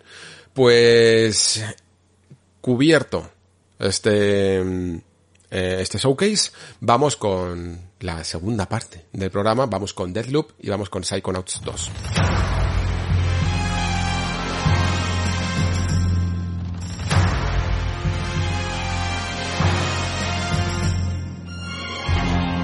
Toxic illusion, falling deeper spiral through time. Static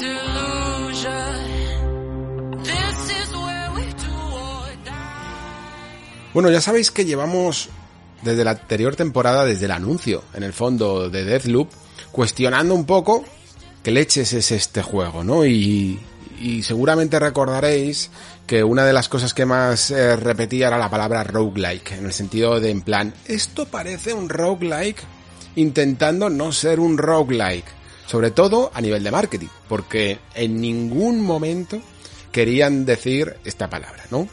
Supongo que tiene cierto sentido, al final es Bethesda, al final son juegos de gran presupuesto y aunque el roguelike eh, o el roguelite, ¿vale? Me, vais a- me, entendéis, que, que al final son casi todos con T los que, los que suelen mm, intentar acceder a más público, digámoslo así, ¿vale? Pero eh, siguen siendo incluso con algunos grandes exponentes como últimamente Hades, que, que ha llamado muchísimo, muchísimo la atención, juegos para cierto público. Y esto hace que seguramente Bethesda haya decidido no utilizar esta palabra, ¿no? Porque podría, podría catalogarlo en un nicho al que no quieren. Lo que quieren es ir al género grande de acción, ¿no? Al, gene- al general de acción para que más gente se interese por él. Es curioso porque en el fondo, Arkane, nos guste más o nos guste menos, es nicho. Y es un nicho que a mí me, que yo adoro que vamos, es una de mis compañías eh, favoritas precisamente porque por, por justo lo contrario a lo que acabo de comentar, ¿no? Porque nunca han tenido complejos en decir abiertamente lo que les molaba hacer y, sa- y sabiendo incluso que no tenían el gran público. Eh, Arkane es una compañía que siempre se ha centrado mucho en hacer immersive sims, que es un género muy particular que curiosamente yo no entiendo por qué no es en el fondo casi mm, comercial, porque ya no solo por la complejidad, sino porque me parece realmente espectacular las capacidades que utiliza del medio para ello. Me parece uno de los grandes exponentes del videojuego, el Immersive Sim, eh, me atrevería a decir. Es algo que realmente, realmente, realmente no se puede hacer en ninguna otra de ninguna otra forma que, que, que en un videojuego, ¿no? Le cambiarías completamente el alma si lo intentaras. Y curiosamente Deathloop, eh, a ver, me parece un poco la mm, una especie de nueva arcane o una, una voy a llamarla una arcane intermedia, ¿vale? Porque junto a este Deathloop y tenemos este Redfall también, que forma parte de lo que es Arcane Texas, eh, este sería Arcane Lyon, y, ambos juegos me parecen un tanto diferentes a las fórmulas más tradicionales que tenía Arkane de hacer juegos como Dishonored, evidentemente, pero incluso Ars Fatalis, incluso Dark Messiah, me podría atrever a decir, aunque no fuera tan immersive sim, pero compa- compartía ciertas cosas, y también Prey llevándolo incluso más al Metroidvania, pero también eh, compartiendo mucho del espíritu de la compañía, ¿no? Dishonored 2, etcétera. Ahora, lo que tengo la sensación es que Bethesda les ha dicho un poco mm, vuestros juegos, vuestros nuestros juegos eh, no venden tanto. Sobre todo para los presupuestos que deben de manejar, porque no deben de ser baratos, ¿vale? No apelan a un público un poco más mayor, como hablábamos antes, ¿no? y por lo tanto hay que cambiar un pelín la fórmula para hacerlos más atractivos. Y si os fijáis, Lyon ha ido más con este juego quizá la acción, ¿no? Nunca se ha disparado tanto en un juego de Dishonor como se va a disparar en este Deathloop. Y Texas, eh, Austin, perdón, que estaba diciendo más Texas, pero es concretamente Austin, parece que van a explorar como la otra faceta, ¿no? Una más tirando al multijugador cooperativo, pero también a la acción. Y esto pues le saca un poquito quizá del espíritu del espíritu de Arkane. Aún así, tú juegas a Deathloop y ves Arkane detrás, ¿eh? Eso eso no, no hay duda. Lo que pasa es que a lo mejor, sobre todo quizá el fan más hardcore de la compañía, no lo va a ver tanto como le gustaría. Porque, como decía antes, va a disparar más y porque hay una especie de mezcla un poco de, de juegos eh, eh, y de, estilos y de géneros. Este Deathloop en el fondo Creo que el titular sería que es un roguelite eh, aventurizado, ¿vale? Es dificilísimo para, para después cuando hayas jugado un rato ya queda bien asentada la idea y la comprendes. La verdad es que el juego hace estragos en, en definirse, probablemente porque no quiere definirse muy rápidamente y por lo tanto comunicadores como yo tenemos muchos problemas para para, para explicarlo. Pero eso técnicamente es positivo, ¿no? Porque si un juego es difícil de explicar significa que hace las suficientes cosas nuevas para, para que no puedas anclarte, no puedas apoyarte en esto es como GTA, esto es como Dishonor, esto es como no sé qué, ¿no? Que sirven muy bien para hacerte una idea global y fácil de cómo es un videojuego. También tiene su peligro, evidentemente. La gente cuando no se es capaz de hacer una idea en la cabeza de cómo es algo, lo tiende a apartar.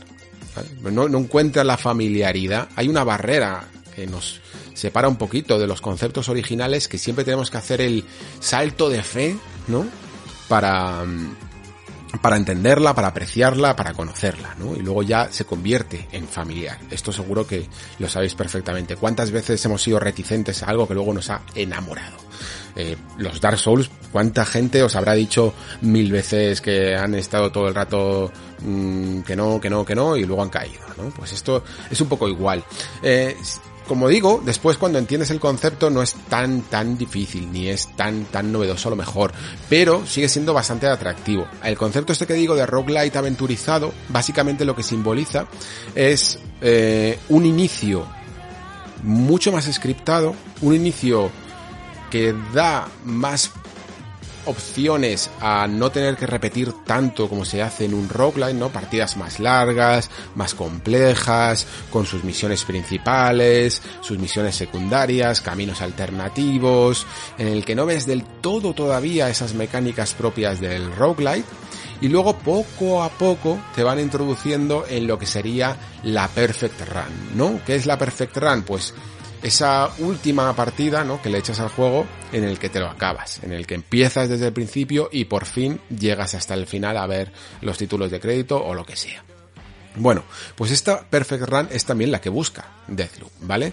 Dentro de su isla esta, en la que se nos va a contar evidentemente con buena carga narrativa eh, muchas de las cosas que van sucediendo, aunque al principio con todo esto de, ya lo sabéis, de, de los time loop games, de, de, los bucles temporales, pues no nos vamos a enterar mucho de las cosas y poco a poco se van haciendo revelaciones y revelaciones y revelaciones. Y al final, pues eh, seguro que en esa Perfect Run también tenemos todas las revelaciones, pero el objetivo del juego es más puramente jugable, ¿no? Que es acabar con los ocho, si no me equivoco, ocho enemigos eh, finales de cada una de las regiones, pero con la condición de que hay que hacerlos de una tacada, ¿no? La diferencia entre un roguelite y un juego normal es que si bien en el normal tú tienes que, eh, una vez que te acabas un, un, jefe, no vuelve a aparecer, aquí van a volver a aparecer hasta que lo consigas, la estrategia perfecta de hacerlo todo bien a la primera, por decirlo así, bueno, o a la última, ¿no? La última que, en la que ya todo te va a salir perfecto y te los cargues todos sin morir.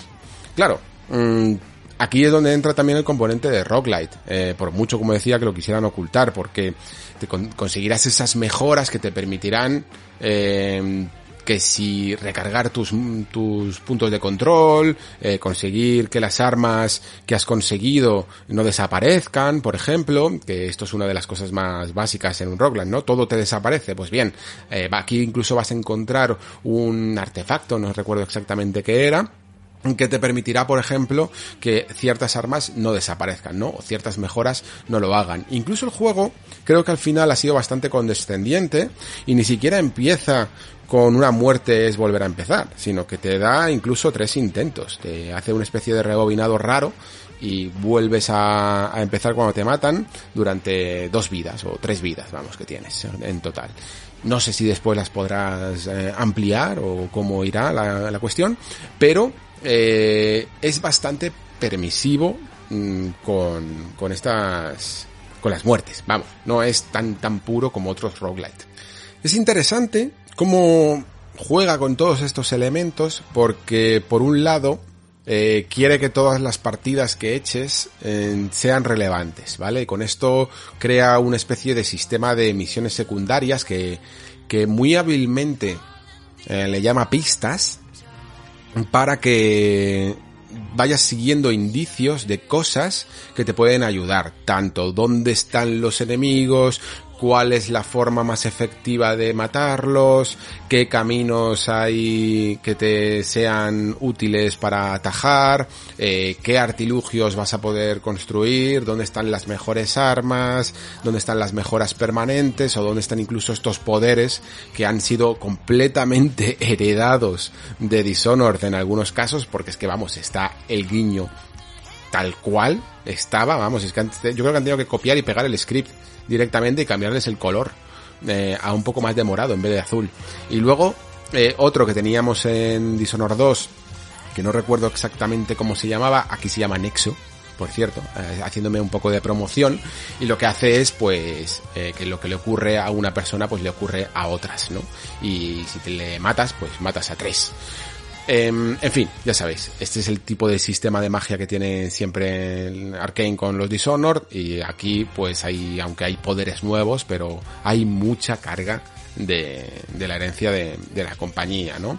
En general están bien y, y bueno, sobre todo pues ir descubriéndolos un poquito todos y ver cuáles son los que mejor se acoplan a tu estilo de juego y aquí es donde entramos un poco en el factor más immersive sim que aunque no es a lo mejor del todo, sí que tiene evidentemente también algo de herencia, y es que más o menos puedes jugar como quieras, tú puedes irte hacia la zona que, que prefieras empezar o a la zona que quieras investigar, tú organizas tu perfect run como quieras y si matas a unos enemigos antes que a otros, pues conseguirás unos ciertos poderes especiales en vez de otros. Si sigues unas pistas y otras tendrás unas mejoras. Pues ya sabéis, como, como cualquier roguelike, lo que pasa es que en vez de ir todo rapidísimo, pues va todo con un tempo del típico triple A de aventura de acción, ¿vale? Para que os hagáis eh, la idea. Y luego también por supuesto, puedes elegir un poco tu estilo, si quieres que sea un pelín más agresivo, si quieres que sea eh, más enfocado al sigilo o un poco más al uso de las armas, aunque yo, que ya sabéis que tiendo siempre al sigilo, en Deathloop me parece que está bien para empezar, está bien para ir limpiando un poquillo, pero um, es un juego en el que te invita mucho al final a terminar disparando, ¿vale? Eh, tienes, tienes que disparar, tienes que disparar. Eh, me parece muy raro, o sea, evidentemente siempre habrá el que me lleve la contraria y me lo demuestre en una super, per, en una perfect run de YouTube, en el que se lo haga todo con sigilo, pero creo que este juego invita muchísimo más que un Dishonor a jugarlo con, con acción, ¿vale? Y el problema que le veo es que por lo menos en lo que he visto, la acción es... Eh, el gunplay en general es bastante mejorable. ¿eh? Mm, se dispara bastante mal. Es curioso cómo esto cuesta a algunas compañías y claro, entiendo también que Arkane no ha hecho todavía ningún shooter más, más puro, ¿no? Y esto lo es un poquito más, aunque siempre teníamos algunas armas de fuego en Dishonored o en Prey, pero esto es más, más shooter y creo que no le sienta bien del todo el control, nunca te terminas de estar cómodo y cuando yo veo en los trailers las super partidazas que hace el tío que sabe jugar, luego me pongo yo y digo, vale, no soy el mejor con un arma en las manos apuntando, pero tampoco, pero llevo bastantes años a las espaldas como para que no se me dé mal y aquí me encontraba muy incómodo apuntando, ¿vale? Muy muy incómodo apuntándome. Me llamó especialmente la atención. Y de hecho, eh, si el juego no fuera ahora mismo por esta exclusividad de PlayStation, no fuera exclusivo solo de una plataforma, yo este juego lo jugaba en PC, pero vamos, o sea, aunque tuviera que jugarlo en peores condiciones porque ahora mismo mi PC ya es un poco anticuado y lo tuviera que jugar en 1080p y tal, lo jugaba con un ratón y teclado, vamos, segurísimo, segurísimo, segurísimo. Sí que es verdad que en general casi todos los juegos de Arkane los he jugado en PC, de hecho, pero también los he jugado incluso en PC con mando, ¿eh? Y iban bastante bien. Aquí he tenido algunos cuantos problemas para apuntar. Y hay algunos momentos en el que el juego puede llegar a ser exigente y, y las muertes duelen mucho más porque evidentemente tienes que volver a empezar desde el principio si pierdes esas tres oportunidades. Además de que tenemos a esta eh, asesina, ¿no? Que nos va persiguiendo, no me acuerdo ahora ya de los nombres, sinceramente, pero que no siempre te está persiguiendo. Hay como unos momentos, unas franjas en las que te va a, perseguir y puede llegar a ser un, un jugador, puede ser cuando te pones en modo online una invasión, ¿no? Como en Dark Souls, o puede ser simplemente la inteligencia artificial. Esta idea, ya sabéis, lo he comentado, la tenía Arkane desde The Crossing, ese juego que nunca llegó a salir, creo que se les quedó un poquito la espinita clavada de no poder hacerla, y por fin lo han conseguido, porque es un juego que, que incluso en, a la gente nueva que entraba en Arkane se lo ponían y tal, para, para jugarlo, es un juego que es jugable cuando menos, pero que nunca llegó a ver la luz.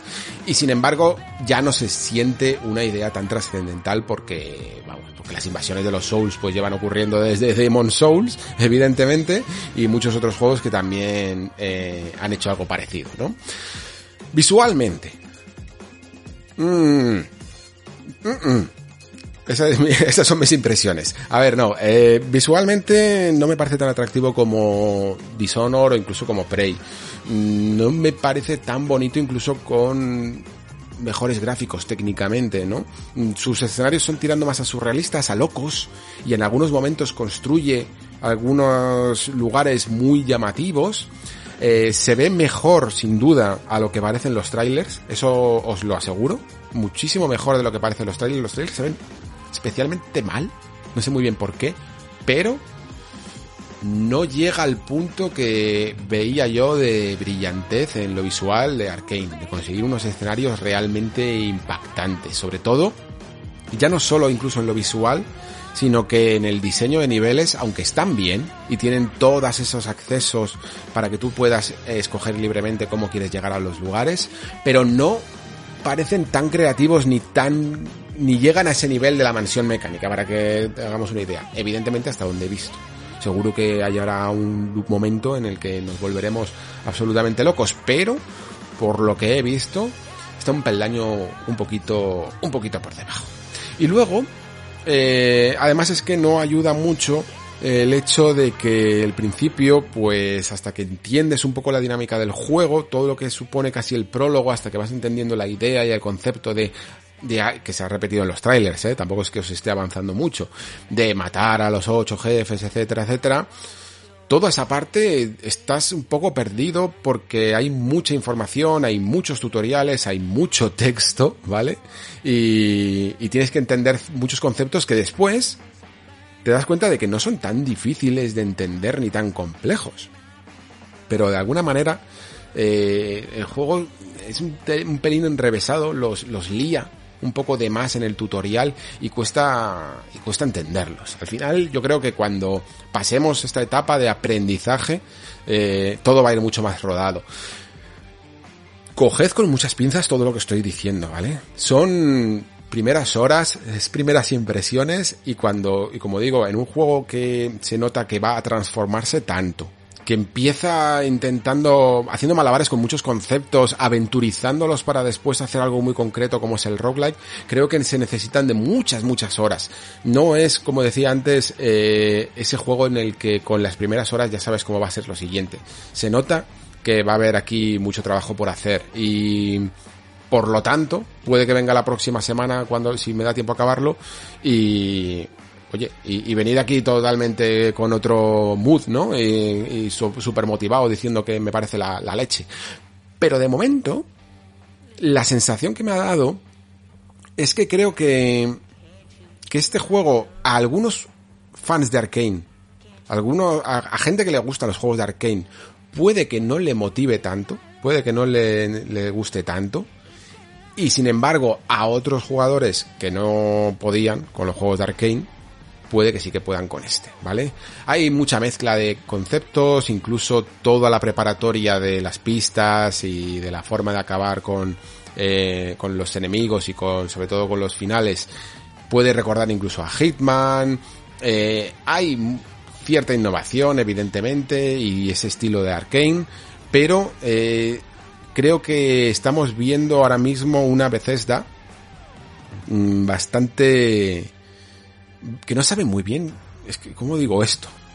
Porque no quiero ser, no quiero, no quiero parecer que estoy haciendo una crítica, pero en el fondo veo una Bethesda un poquito que no sabe cómo ubicar ahora mismo Arkane, que no le salen las cuentas, básicamente, porque si le salieran las cuentas, yo creo que Bethesda sería la primera que adora, que adora los juegos de Arkane y que por eso compró el estudio, porque es verdaderamente un estudio muy válido y, y y muy relevante en la industria y muy necesario en la industria. Y por esto me duele tanto, ¿vale? Porque le noto a esta nueva Arkane de Redfall y de Deathloop tirando un poco mm, a, censurar, a censurarse en sus innovaciones para apelar a un público mayor.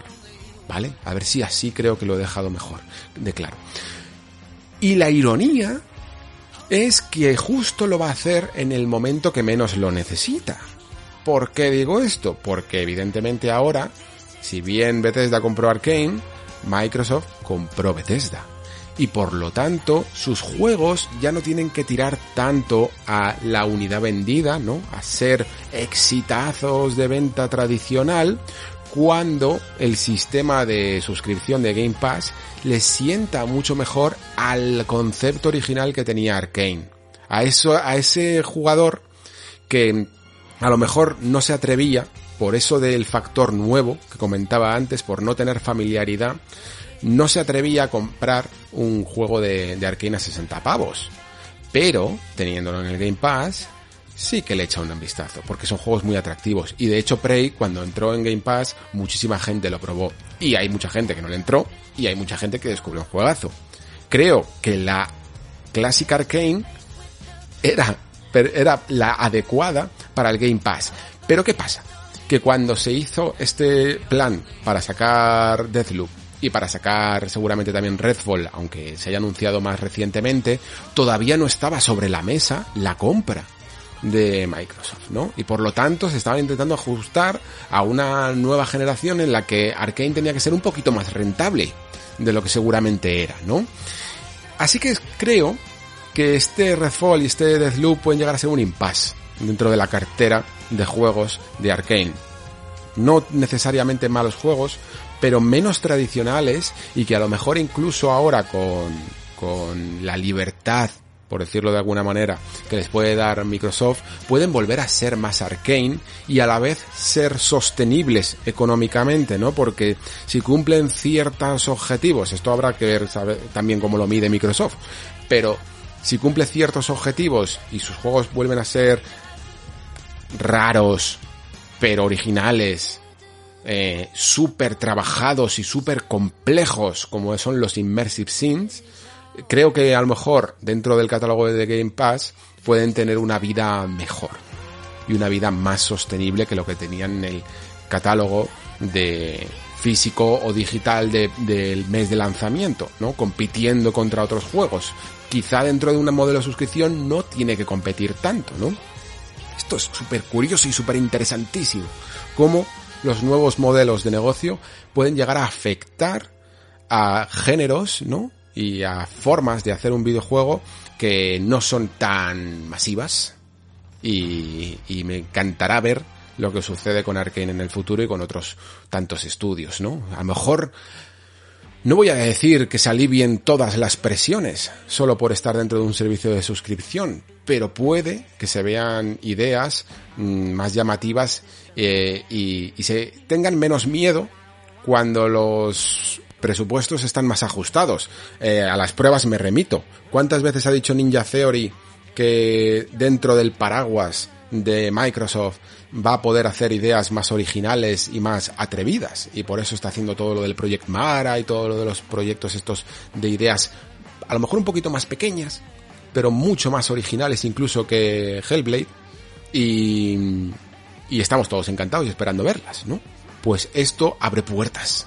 Y creo que a lo mejor Deadloop pues ha quedado un poco eh, a pie cambiado, ¿no? Podríamos decirlo así, ¿no? Apuntando hacia una estrategia que ya no es tan necesaria, ya no necesita tirar a Arkane tanto a la acción, a lo mejor, ¿no? Como presenta este juego, pero de nuevo, repito, lo veremos la próxima semana. Lo veremos cuando el juego esté acabado, cuando le haya echado todas las horas que hay que echarle y cuando veamos el resultado final y de cómo funciona. Yo estoy seguro de que aún así, aunque personalmente incluso ya os puedo asegurar que su concepto no me atrae tanto, no, no tanto el concepto jugable, sino como el narrativo visual, planteamiento de la historia, no me atrae tanto, además es que estoy un poquito ya cansado de los bucles temporales, sinceramente. La, la ha pillado un poco tarde.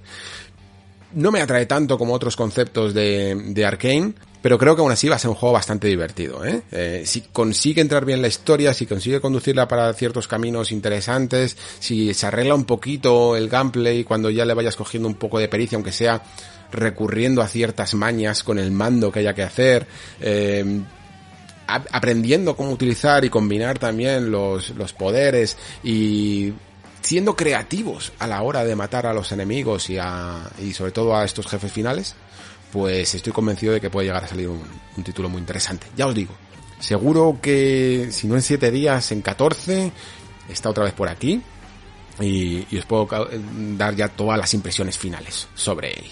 Ahora vamos con un título que sí que está terminado y sí que está ya lanzado. Era la otra cuenta pendiente que me faltaba, sobre todo de, del verano, y es este Psychonauts 2 de Double Fine.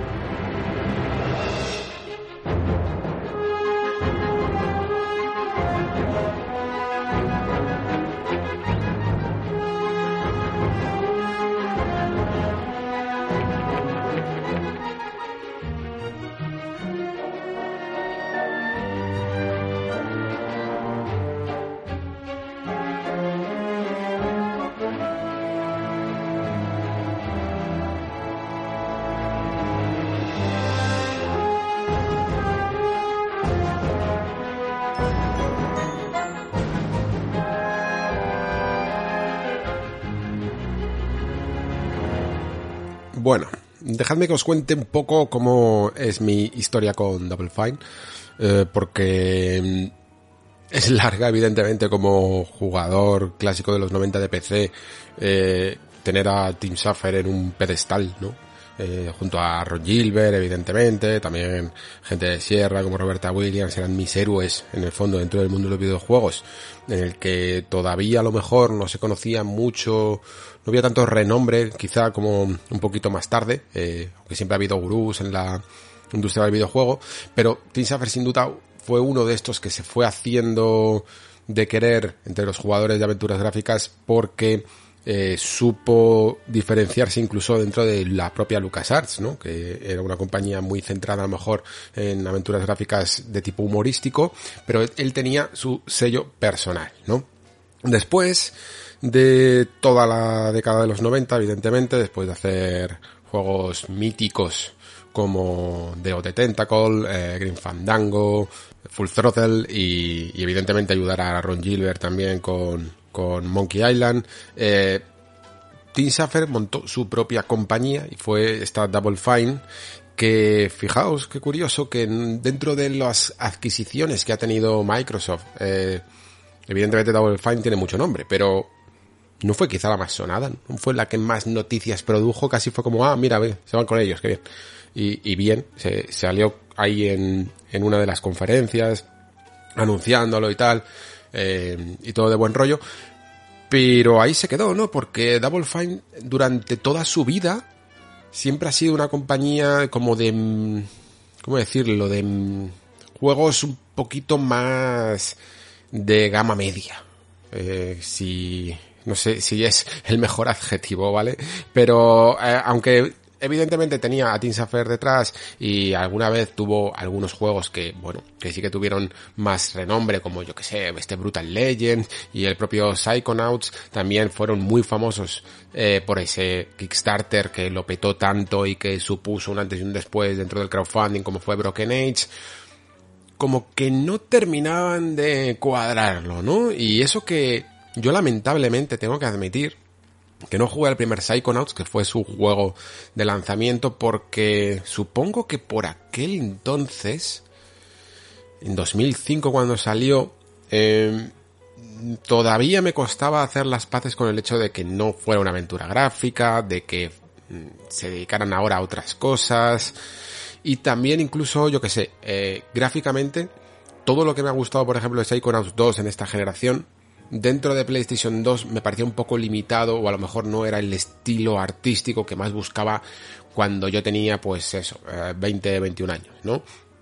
Me dolía porque no es que lo odiara ni, ni nada, pero sí que es verdad que me producía curiosidad porque mucha gente hablaba de él muy bien. Y yo pensaba, sí, sí, sí, pero no es lo que yo busco de Double Fight, no es lo que yo busco de, de Team Safer, mejor dicho, ¿no? La cuestión es que eh, sí que he jugado a bastantes juegos de la compañía. He jugado a Brutal Legend, he jugado a títulos que han ido saliendo que por temas incluso a lo mejor de análisis me han tocado, a lo mejor no los hubiera ni siquiera eh, jugado, como uno que se llama Headlander, que era una locura, un tío que llevaba la cabeza en la mano, eh, otro que se llamaba Raz, que salió hace mm, dos años o así, que era un intento suyo de hacer un roguelike muy descafeinado, la verdad. Eh, jugué también a The Cave, que fue más famoso y evidentemente mm, sí que le presté más atención porque era como la nueva colaboración entre Schaffer y Gilbert. Y, y yo qué sé, no sé si creo que también tuvieron algún problema con, con un título que se llama Space Base, que lo dejaron como a medias.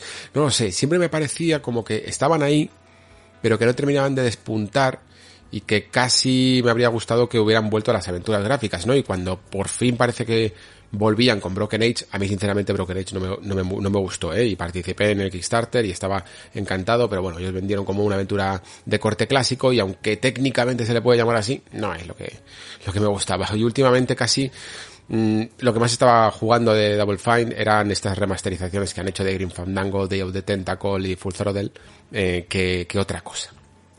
Total, todo esto lo digo para hacernos un poco una idea de que Double Fine en el fondo siempre fue una compañía un pelín eh, de mm, segundo nivel, ¿no? Casi, que no le prestábamos la atención que se le podía prestar mediáticamente a ningún otro de los first party, incluso que compró Microsoft o a otros que sacan esos grandes triples A.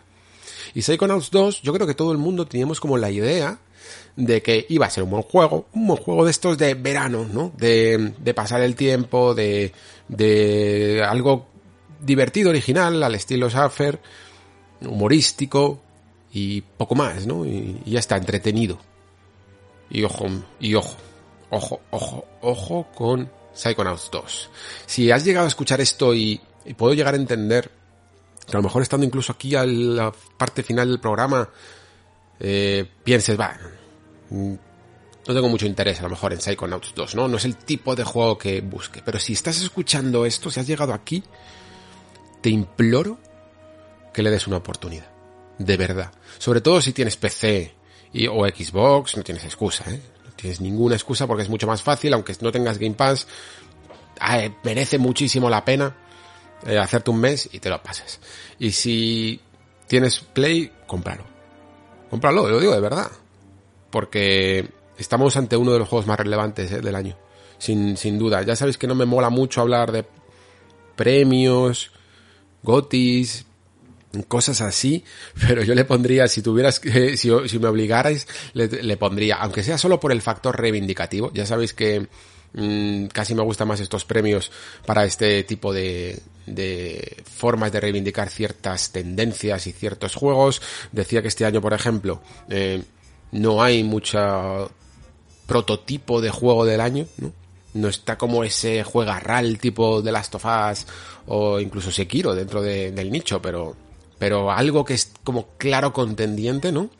Y por lo tanto me molaría que se lo llevara algo tipo Forza Horizon o este Psychonauts por el factor reivindicativo de, eh, los juegos de coche también pueden ganar o eh, eh, estos juegos originales eh, de plataformas, de humor, también mm, son de lo más relevante que puede salir en nuestra industria. Pero ya no solo por el hecho de que, no, es que es un gran juego porque es diferente. No, no, no os confundáis como, como podía pensar incluso yo eh, con la primera parte. ¿eh?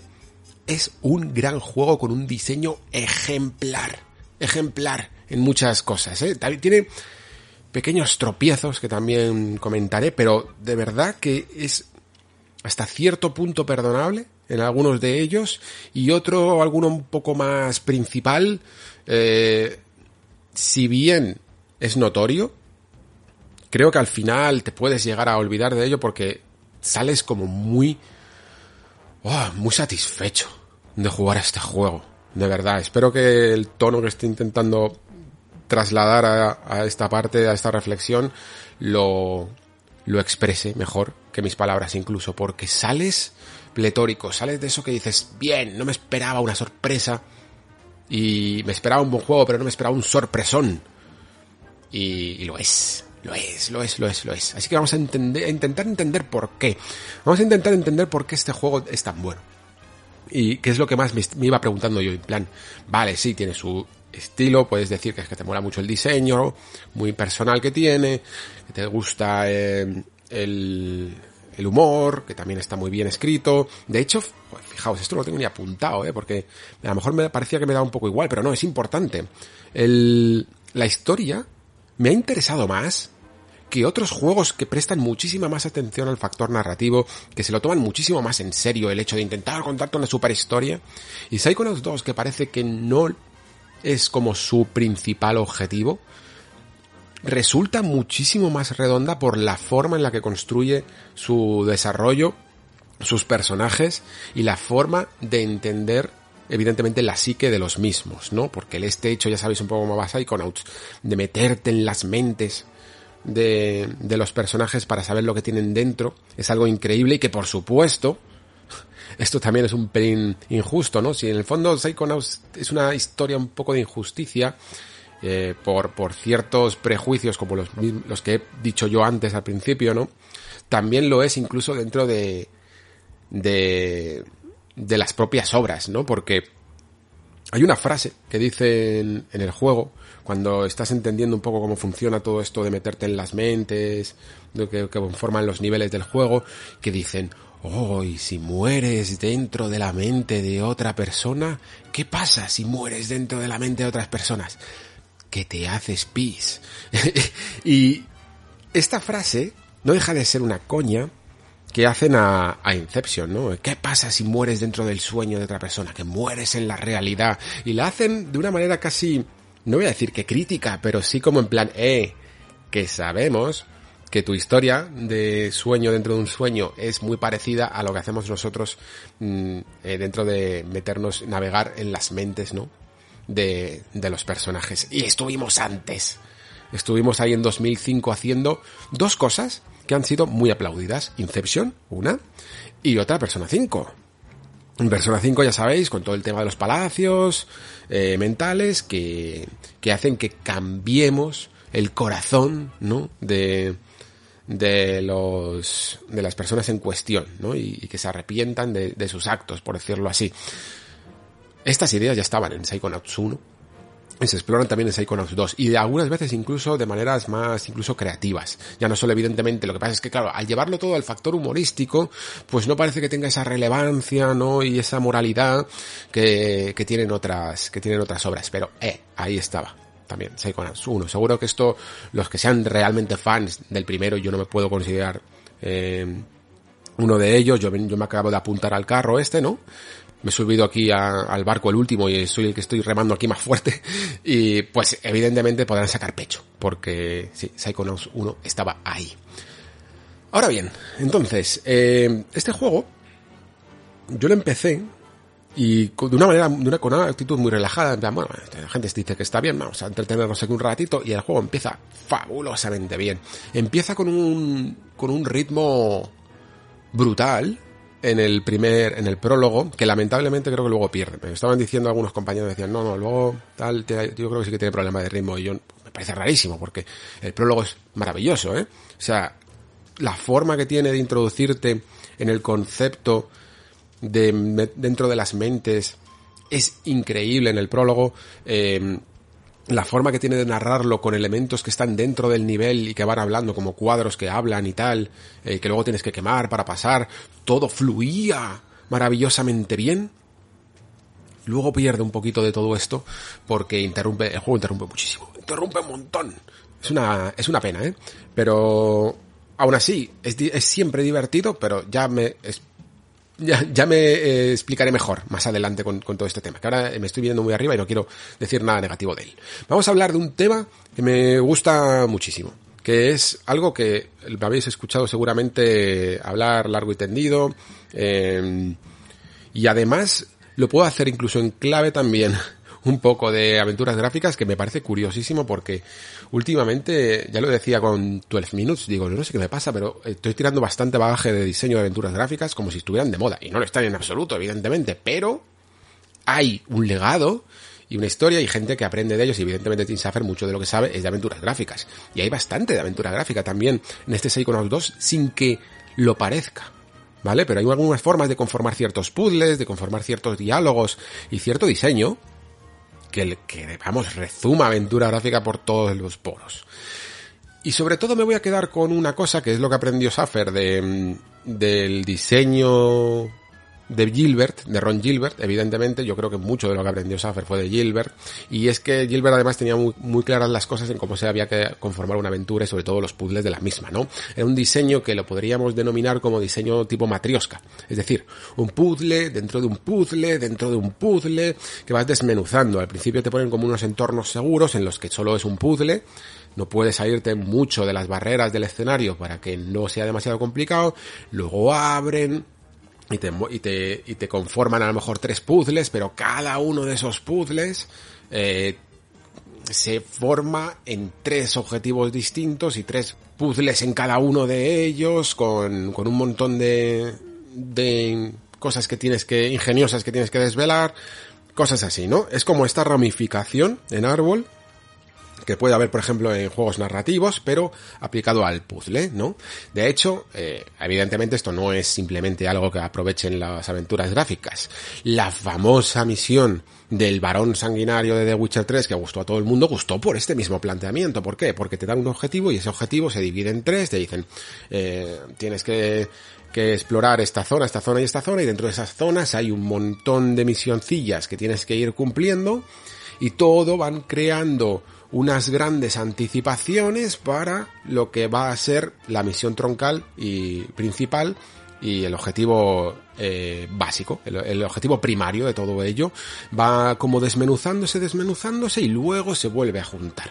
Bueno, pues esto es evidentemente base de muchos videojuegos y y cada género lo ha explorado de algunas maneras, las aventuras gráficas lo han explorado de una, y Psychonauts 2 bebe bastante de, de ello, bebe de un tipo de diseño que intenta huir del nivel tras nivel tras nivel tradicional para intentar darle un aspecto homogéneo y a la vez eh, libre, un poquito libre también. No estoy del todo muy seguro porque solo he jugado una vez, evidentemente, pero yo entiendo que muchos de los objetivos que te marcan eh, principales son se solapan, son paralelos. Puedes elegir ir primero por un camino, luego por otro y luego por otro. Al principio no estaba entendiendo muy bien cómo, cómo estaba sucediendo las cosas, porque hay un prólogo que es más lineal, ¿no?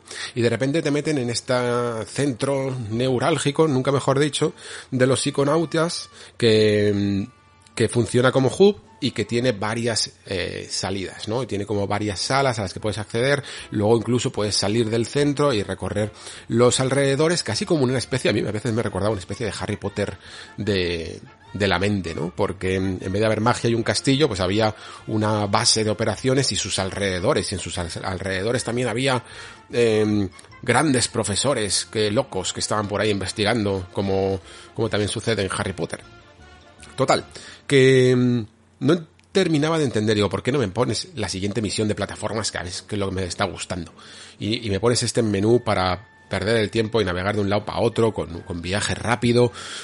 No lo comprendía muy bien. Pero luego, cuando ya vi que el juego se estaba eh, abriendo, ¿no? Estaba formando este puzzle dentro de puzzle, nivel dentro del nivel, dentro del nivel, pues flipas bastante, porque está muy bien hilado, muy bien hilado. Y hace que un objetivo que parece muy, muy básico de repente vaya profundizando y gracias a este mm, sistema casi de matriosca, como comentaba, vas conociendo muy bien a personajes que podrían darte muy igual si se hubiera hecho de una manera lineal y, y, y sencilla, ¿no? De juego de plataformas de toda la vida. De esta manera, eh, todo tiene su, lugar, todo tiene su momento, cada uno de los personajes que parecen incluso súper secundarios van a tener un momento para brillar y para conocerlos y además explora cada uno de ellos pues un determinado tipo de miedo, un determinado tipo de angustia, de preocupación y mola muchísimo, es casi como unas historietas, ¿no? Dentro de, de historietas que forman en fondo misiones secundarias que son principales, pero que están bien, bien hiladas y, bien construidas. Y por supuesto cada uno con unos niveles eh, muy distintos. De esto, de esto hay que hablar también, evidentemente, porque es una de las principales bazas del juego. Pero antes incluso de centrarme en ello, decir que dentro de estos niveles surrealistas, eh, eh, evidentemente, porque estás como dentro de la mente, de la psique y del, del subconsciente casi también de, de cada uno de los personajes, pues el escenario se convierte en ese tema que quiere explorar, que algunas veces puede llegar a ser como de fondo una bolera o, o una peluquería, pero que luego también tiene mmm, como miedos, inseguridades, ¿no? Por ejemplo, si, si el tema de fondo es eh, una especie de oficina de correos, pues hay como asuntos pendientes por resolver, cartas que no se mandaron, ese tipo de cosas y que se utilizan como tema de fondo y luego evidentemente las cartas se utilizan eh, como plataformas, puedes eh, subir por ellas, puedes mmm, planear gracias a ellas, puedes utilizar una máquina de escribir como un puzzle, todo muy tematizado, todo súper, súper tematizado, eh, a un nivel demencial, hasta el punto de que también incluso evidentemente los enemigos lo están, ¿no? Y esto entiendo que también será de Psychonauts 1 y será un poco herencia, pero claro, yo si no lo, si no lo he jugado, pues a mí me, me parece súper super guapo la forma en lo que tiene que hacer. Porque cada monstruo es un problema de casi de salud mental, ¿no? Porque tienes desde eh, mal humor, eh, dudas, juicios que nos hacemos personales, ¿no? Inseguridades, todas ellas forman eh, o incluso pesos que tenemos encima, forman una serie de, de enemigos que, que no son muy difíciles, evidentemente, pero pero que mola, mola enfrentarse a ellos cuando entiendes un poco lo que, lo que significan, ¿no? Porque las dudas salen cuando hay dudas, eh, las dudas, el, el, ataque que tienen paralizan, ¿no? Porque ¿qué hacen las dudas? Las dudas nos paralizan, son las que no nos dejan avanzar y nos, nos tienen indeciso y no sabemos exactamente hacia dónde movernos, ¿no? Y entonces pues lo que hacen es crear una especie de charco en el que no nos podemos, no nos podemos mover. Eh, pues así todos, ¿no? Eh, incluso hasta los coleccionables, no los coleccionables más básicos, que por cierto me parece que abusa demasiado de ellos y, y a mí incluso me hubiera casi gustado poder tener una opción de no hacerles ni, de que ni siquiera aparezcan, porque a veces me distraían un poquito. Pero luego tiene unos que son muy graciosos, juega mucho con el lenguaje y además está bastante bien traducido los juegos de palabras, que tiene un montón de juego de palabras, pero vamos, una de las cosas que más hay, hay un, los ingleses, sobre todo para, para hablar de todo el equipaje, le llaman, ¿no? El equipaje que llevamos encima, eh, todos los, eh, eh, yo que sé, los problemas, las inseguridades, las tristezas que vamos acumulando a lo largo de nuestra vida, le llaman como equipaje que va con nosotros, ¿no? Las maletas que tenemos que cargar a lo largo de nuestra vida y que cada vez abultan más y pesan más, ¿no? Eh, pues eso se forma en unas maletas que podemos ver en el, eh, en el escenario a los que tenemos que encontrar las, las etiquetas para poder dirigirlas bien, ¿no? Y que el equipaje eh, no pese tanto. Mola, está todo súper bien eh, traído. ¿Vale? Eh, y, aprovechando siempre todos los puntos de humor que pueda para poder eh, hacerlo todo más ligero y, y divertido. Pero quizá ni nada de todo esto sea mm, la principal virtud de Psychonauts. Yo creo que la principal virtud es la de no aburrir y la de la variedad, ¿no? Y para esto, pues, otro de esos conceptos que utilizo mucho en, en el programa es esto de game loops. No time loops, ¿eh? Game loops, que son básicamente pues la mecánica en sí misma, una mecánica en sí misma que se repite y se repite y se repite durante eh, X momento de, de la partida o durante toda la partida y que son las que muchas veces son el acierto de un juego o, o el fallo de un juego y, y, lo que lo puede llevar a la gloria o a, o a vamos o al fracaso estrepitoso, ¿no? Y claro, hay game loops y game loops, porque por ejemplo, el de Sekiro dentro incluso de que sea el combate de los Souls, el, el, game loop de Sekiro es básicamente la dinámica, lo podríamos traducir un poco como dinámica jugable, ¿no?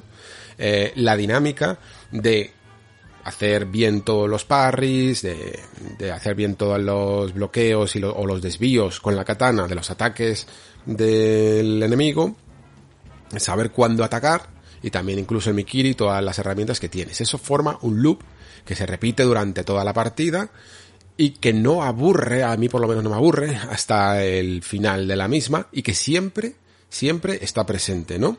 Y luego hay otras mecánicas, pues por ejemplo cuando en un Zelda coges el, yo sé, el boomerang, y tienes la mazmorra del boomerang, y luego no vuelves a usar el boomerang en toda la partida. Y eso lo que hace es un game loop que solo funciona durante una, eh, unas horas de, de juego.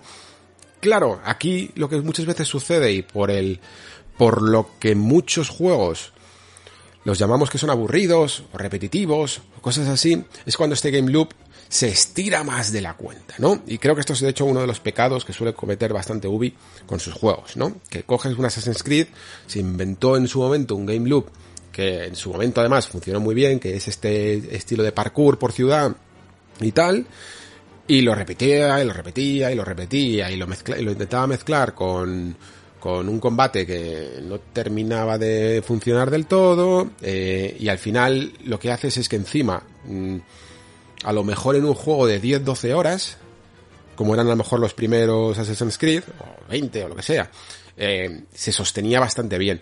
Pero cuando ese mismo game loop lo estiras a las 80 horas o a las 40, a las 50 si quieres ir muy a saco lo que sea ya empieza a resentirse, ¿no? Porque hay ciertas dinámicas que al estar muy trabajadas eh, o ser especialmente divertidas funcionan muy bien y sostienen un montón de horas, por ejemplo, eh, que esto lo comentaré el próximo programa, pero ya voy avanzando. El, el combate de Tales of Arise tiene un loop fabuloso, ¿no? porque tiene dos cosas que hace súper bien y que ayudan a, a que puedas estar 40 horas combatiendo sin prácticamente aburrirte, ¿no? A lo mejor llegas un poco fatigado al final, pero funciona muy bien. El combate de Final 7 también tiene un game loop de cómo ir esperando y cómo hacer esta mezcolanza entre ataque, spamear botón y tomar decisiones tácticas que funcionan muy bien. Eh, ciertos combates a lo mejor complejos de un JRPG de ir añadiendo, añadiendo, también suelen funcionar muy bien y hay otros que no lo consiguen y aburren a las 20 horas, ¿no? Porque no se consiguen reinventar. Hay algunos game loops que se tienen que ir reinventando para poder sostenerse y, funcionar, ¿no? Porque porque en más de 5 o 10 horas no, no va a funcionar, ¿no? Es uno de los problemas que tengo yo con muchos shooters, cuando no son además de la vertiente quizá más de Doom y tal, que, que dentro de su de su gameplay sí que creo que se reinventa bastante bien, eh, gracias a los enemigos, sobre todo, ¿no? Y a las nuevas armas. Pero hay muchos shooters que durante toda la partida prácticamente es igual. Y aunque cambies de armas, pues son, son lo mismo, ¿no? Yo creo que, por ejemplo, las campañas de Call of Duty necesitan, por ejemplo, de mucha espectacularidad y, y de... porque, porque su propia mecánica en sí es muy repetitiva. Y entonces llegamos a Psychonauts 2, que es un juego que podía haber fracasado estrepitosamente si hubiera repetido las cuatro poderes que tienes al principio y, y simplemente el concepto plataformero que tiene que está bien. Yo creo que se controla bastante bien. Eh, quizá vas un poquito lento y tienes que utilizar mucho la bola esta para correr. Pero funciona bastante bien, pero podría haber sido muy repetitivo si simplemente se hubiera centrado en eso y esperar que la originalidad de los niveles supla la carencia de mecánicas, ¿no? Y no, lo que hacen es que aprovechando que cada mente de cada persona es distinta y por lo tanto cada nivel es distinto, el juego se reinventa constantemente, constantemente. Los escenarios no tienen nada que ver unos con otros. Y en uno se nos piden una cosa y se nos dan unas mecánicas y en otro aprovechan otras. A veces son poderes que tenemos nosotros, como por ejemplo el paralizar un poco, congelar un poco el tiempo, o disparar, o utilizar unas conexiones mentales. Yo, por ejemplo, eh, en uno de los primeros niveles, después del prólogo, el del casino, vi que, mm, que hay como unos nodos que te van llevando y vas conectando como unas palabras para intentar asociar, disociar, mejor dicho, una idea y luego asociarla con otras palabras para crear una idea distinta. ¿Vale? Eh, entonces es como que estás jugando con la mente de un personaje y le haces cambiar de opinión. Y esto que se traduce en una especie de mecánica de gancho y de ir volando un poco de nodo en nodo, digo, bueno, pues está un poco divertido, pero como me pongas esto toda la partida me voy a morir del asco.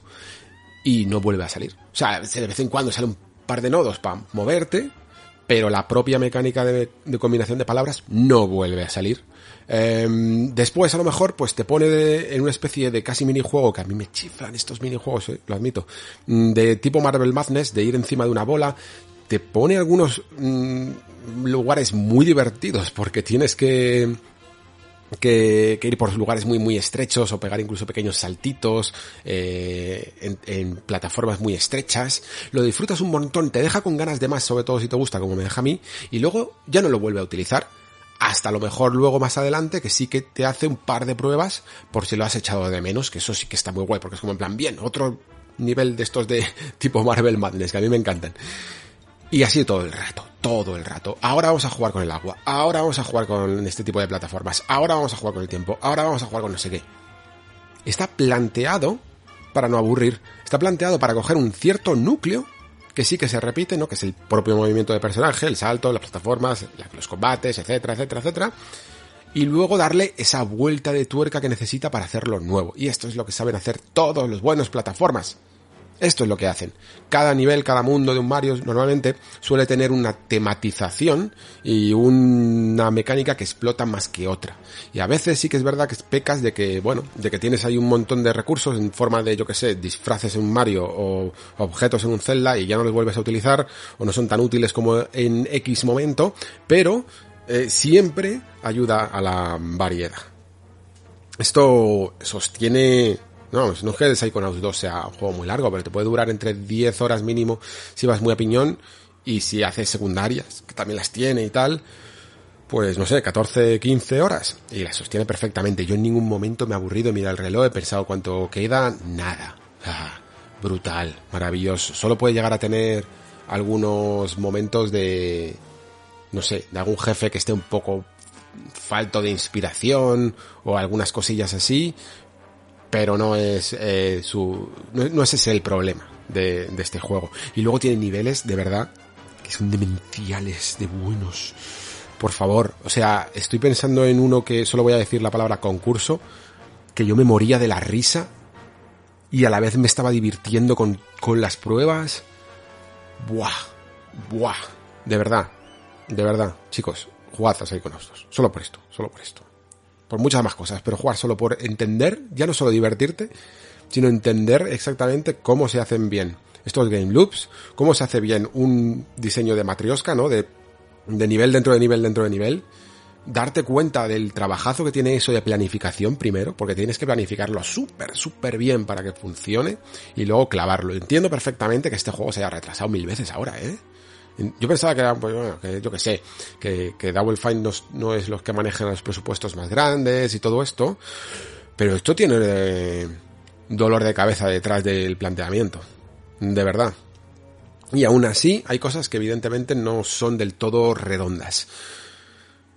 Lo principal, a ver, no, voy a dejar lo principal para el final. Eh, cosillas que son perdonables, porque a lo mejor no son lo principal y tal, pero que sí que puedo considerarlos como ciertos defectos, es que los combates son un poco nominales. El, los diseños de los enemigos y tal son divertidos y como he comentado antes, pero la mecánica en sí del combate es muy tonta. Eh, puedes complicarte un poco más, pero al final es un pelín más repetitiva. Y luego que a veces el esquema de control se hace un pelín... Eh, no sé, complicado. Y no tenía buena solución porque tienes muchos poderes y no es fácil eh, manejarlos todos y hay veces que tienes que como que... Como si estuvieras mapeando los controles, ¿vale? Como si estuvieras configurando tus controles, pues tienes una rueda y, tienes, y tú decides entre los, todos los botones superiores dónde va cada una. Podrías incluso quedarte sin ataques. Eh, pero es que hay veces que casi lo necesitas, ¿no? Porque necesitas eh, lo que te engancha los nodos, necesitas el parable de tiempo, necesitas eh, la bomba incendiaria. Y tienes que estar todo el rato configurándolos de nuevo y es como, oh, qué rollo. No había forma fácil de hacer esto, lo admito, pero ah, no sé, no, no, me ha convencido tanto. En fin, ya os digo, ¿eh? cosas un poquito menores, quizá lo del combate se le puede se le puede dar un poco más de palos, evidentemente. Pero a mí como no me pareció un juego de combates en el fondo, o sea, es como que estaban ahí simplemente para rellenar y, y, ya está, no es su mecánica principal, no es como si en un Ratchet que mezcla mucho más acción con, con plataformas, esto no, ¿eh? esto es un juego mucho más de aventura, plataformas que de combates. Y luego también otro fallo que, bueno, al final se fue, al principio me llamó más la atención, luego ya me fui olvidando un poco más, es el tema de la música, me parece que está súper mal mezclada en el sentido de que no entra a veces cuando debería de entrar, no enfatiza cuando debería enfatizar y momentos muy básicos. Vamos, que yo mismo diría, aquí mete fanfarria, aquí mete algo de, de, de emoción, de energía a la banda sonora. Y, y, no hay banda sonora. Y están haciendo como un chiste, un, un momento como muy rocambolesco, con mucho movimiento y no hay nada. Y, y es raro. Y luego pasa muy desapercibida, pasa muy desapercibida, salvo un par de momentos que son impagables. Solo voy a decir la palabra Grulovia, que eso es increíble. Y ahí, y todavía la estoy tarareando la canción en mi cabeza mientras que estoy eh, haciendo el podcast, ¿vale? En fin, un poquito raro tema sonoro. Eso sí, luego ya las, voces, pues todo está súper bien, incluso la traducción está súper, súper bien conseguida, eh, está integrada bastante bien también en, en, el propio grafismo del juego, aunque hay algunos que no, algunos textos que no están traducidos, pero luego ahí sí que ves otros que mm, han conseguido que la fuente sea adaptable para poder ser traducida y eso ayuda un montón, ¿eh? Eso parece una, tontería, pero si un juego tiene mucho texto integrado, mola que esté también en tu idioma. Vale, y el fallo que le vería principal es un poco lo que comentaba al principio, que es que mm, este título en, el prólogo yo estaba flipando, todo fluía, ibas moviéndote, ibas haciendo mm, el nivel, plataformas, aprendiendo las mecánicas y a la vez eh, había alguna cinemática, pero también había un montón de diálogo integrado en el juego, eh, con esto que os comentaba de los cuadros y tal, pero cada vez más el juego iba, este, este buen ritmo que tenía, que fluían los niveles, eh, lo iba perdiendo en pos de interrumpir muchísimo, muchísimo, muchísimo al jugador con cinemáticas constantes. Y no porque las cinemáticas estén mal, porque están muy bien, están súper bien, y al final lo agradeces, pero es que hay veces que vienes de una cinemática y dices, vale, venga, que mola mucho este nivel, vamos para allá, y das dos pasos y cinemática. Dices, joder, mierda, venga, vamos a arrancar, dos pasos, cinemática. Me cago en la leche, sí, que déjame disfrutar de este pedazo de nivel que has hecho. Y, a veces hay demas, tanta, tanta, tanta, tanta, tanta cinemática que rompe, rompe ese ritmo, interrumpe demasiado, da dos pasos y es una lástima, de verdad, es una lástima. Incluso con, con, lo bien que estaban jugando con, con el ritmo, con la agilidad que estaban haciendo de fluir de un nivel a otro, de un lugar a otro, que intenta camuflar todo lo que le es posible, las cargas y, y las transiciones de, de dentro de la mente, afuera de la mente, de un lugar a otro, hasta el punto, vamos, de que se nota un montón que este juego, por ejemplo, otra de las ventajas que tendría la Next Gen, y este juego no lo es, ¿no? Porque, porque es eh, intergeneracional, tiene que prestar atención a plataformas antiguas y por lo tanto tiene que tener cargas. Pero este juego sin cargas, con las posibilidades de la Next Gen, ¡buah! Habría sido fabuloso porque se nota mucho el mimo que hay entre las transiciones de un escenario a otro. Que, que se nota mucho que, había, que, les da como algo decir, qué pena que tengamos que poner una carga porque esto habría quedado súper bien si hubiéramos podido pegar un barrido y cambiar de, cambiar de nivel, ¿no? Pero independientemente de esto, que es algo menor, lo de las interrupciones sí que me ha molestado un poco más. Creo que ese es el, el único punto flojo, que hay veces que está bien quedarse con ganas de más juego. Yo me he quedado con un poquito de ganas de más, pero sobre todo con la sensación de que me hubiera gustado un poquito más que durante el nivel se me hubiera interrumpido menos, se me hubiera dejado explorar más y que si se me hubiera tenido que contar algo que hubiera fluido con el propio juego en vez de tantas cinemáticas. Me hubiera ahorrado algunas cuantas que a lo mejor hubiera aprovechado esto que este sistema que tiene de diálogos, que tiene algunos par de diálogos tipo más clasicotes de aventura gráfica con elección de, de línea de, de diálogo y que yo hubiera interrumpido el juego cuando yo quisiera y cuando no quisiera simplemente explorar y explorar y explorar y explorar. Pero a veces tiene tantas que, que sientes como que te arrebatan demasiado el control. Dentro de las sensaciones y de los estímulos que tiene un jugador, el de querer jugar y que no le deje el juego es uno de los peores sensaciones, ¿eh? Porque quieres divertirte, ¿no? Imagínate que estás en medio de un combate en un Devil May Cry y te ponen una cinemática y tú me cago en la leche, déjame seguir con el combate. A mí eso es algo que no me gusta nada. Que hagan un, combate contra un jefe en el que te ponen cinemática y sigues eh, con la con la pelea. Cinemática y sigues con la pelea. Es como, no, esto es un momento técnico, déjame, ¿no? Pues esto es igual, es como, déjame disfrutar de tu nivel, que es la hostia déjame disfrutar de él, ya me contarás un poquito más de la historia más tarde. Y si tienes que interrumpir, sean las mínimas veces posibles, por favor. Cuando sea cuando me he pasado toda una parte de un nivel, en el último momento, en el final, cuando he llegado al final del camino, ahí me interrumpes. Y luego tengo que ir a otro lado y allí ya me interrumpirás. Pero en mitad no, por favor. En mitad déjame, déjame organizarme yo.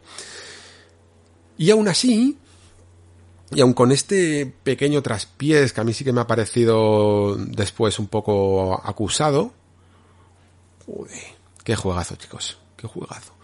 Creo, creo que de, eh, hablando de sensaciones y de cómo te quedas de lleno y después de terminar un juego, durante este año, este es uno de los que mejor sensación me ha producido al terminar, ¿eh? Ya no solo incluso porque sea refrescante, que lo es, porque siempre que al final te pones con un juego más humorístico, menos seriote, eh, es siempre un soplo de aire fresco. Pero no solo por eso, es que está bien, es que está súper bien diseñado, súper bien diseñado, súper bien diseñado. Y, a, y, explorando ciertas cosas sin recurrir a la, mucho a la base mm, que tiran ahora los juegos de aventura de, con demasiada, demasiada, demasiada acción muchas veces, ¿no? Y aquí evidentemente hay un poquito de acción, pero sobre todo lo que importa es la, la imaginación. La imaginación en todos los sentidos. La imaginación en el sistema de juego, la imaginación en los niveles, la imaginación en la historia y en, incluso, y en la propia estructura de, del diseño de niveles. Mm, por favor, jugadlo. por favor, no hagáis como yo con Psychonauts 1. No, no, no cometáis ese error. Eh, a poco que os gusten los juegos con un poquito de plataformas, eh, con niveles así interesantes que tampoco son del todo súper, súper difíciles, ¿vale? Pero tampoco son puros niveles de plataformas como Mario. Oh, échale un vistazo a este Psychonauts 2, no lo dejéis pasar. Y es curioso porque, claro, antes hablaba de Double Fine, que no esperaba mucho de ellos, y ahora espero un montón. Ahora, ahora de repente es como estudio top. Eh, antes incluso pensaba que bueno, que ahora que están con Microsoft y que tienen pasta, que es un buen momento para acercarse a Disney y que ya que todo el mundo está licenciando Lucasfilm y, y producto Star Wars y Disney está como muy por la labor de sí, sí, venga, toma Marvel, toma Disney, tal, pues oye, dadles todas las licencias a esta gente de aventuras gráficas, ¿no? Eh, que a lo mejor pueden hacer algo, algo interesante. Eso es lo que pensaba antes para el futuro de Double Fine. Ahora, no me importa ya en absoluto que directamente se pusieran con Psychonauts 3. Porque puede salir de aquí un juego incluso todavía mejor. ¿eh? Estas pequeñas cosas que he comentado y alguna grande también de, de pequeños defectos que me han parecido a mí, que pudieran incluso subsanarlo, llevarlo todavía más a la nueva generación y incidir todavía más en esa imaginación que tienen para el diseño de niveles y para la propia construcción de los niveles en sí mismo visualmente. Oh, vamos, podrían seguir con esta saga todo lo que quisieran de momento porque es uno de los mejores juegos que he jugado este año, sin duda.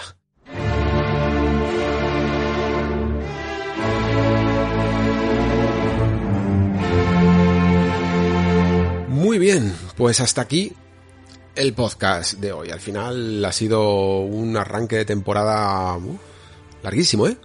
¿eh?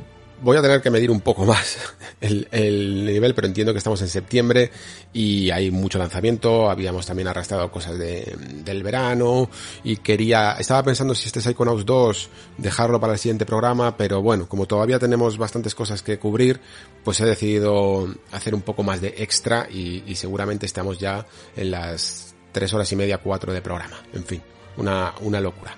Eh, bajará un poco, eh, las horas. No puedo hacer programas tan, tan, tan largos.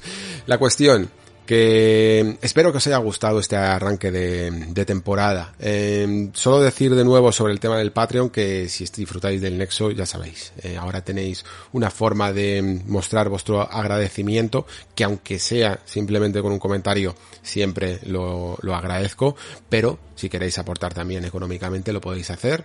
Eh, tenéis ahí la, la, página o podéis buscarla en Patreon en, para, para acceder un poco a todos los detalles, a cómo funciona todo esto y espero que lo disfrutéis tanto como, como yo haciéndolo.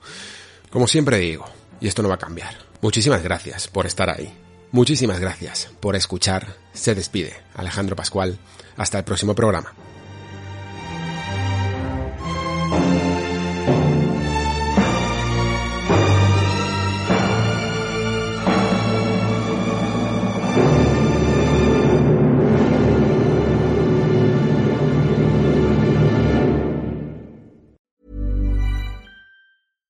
Mom deserves the best, and there's no better place to shop for Mother's Day than Whole Foods Market. They're your destination for unbeatable savings, from premium gifts to show-stopping flowers and irresistible desserts. Start by saving 33% with Prime on all body care and candles. Then get a 15-stem bunch of tulips for just $9.99 each with Prime. Round out Mom's menu with festive rosé, irresistible berry chantilly cake, and more special treats. Come celebrate Mother's Day at Whole Foods Market.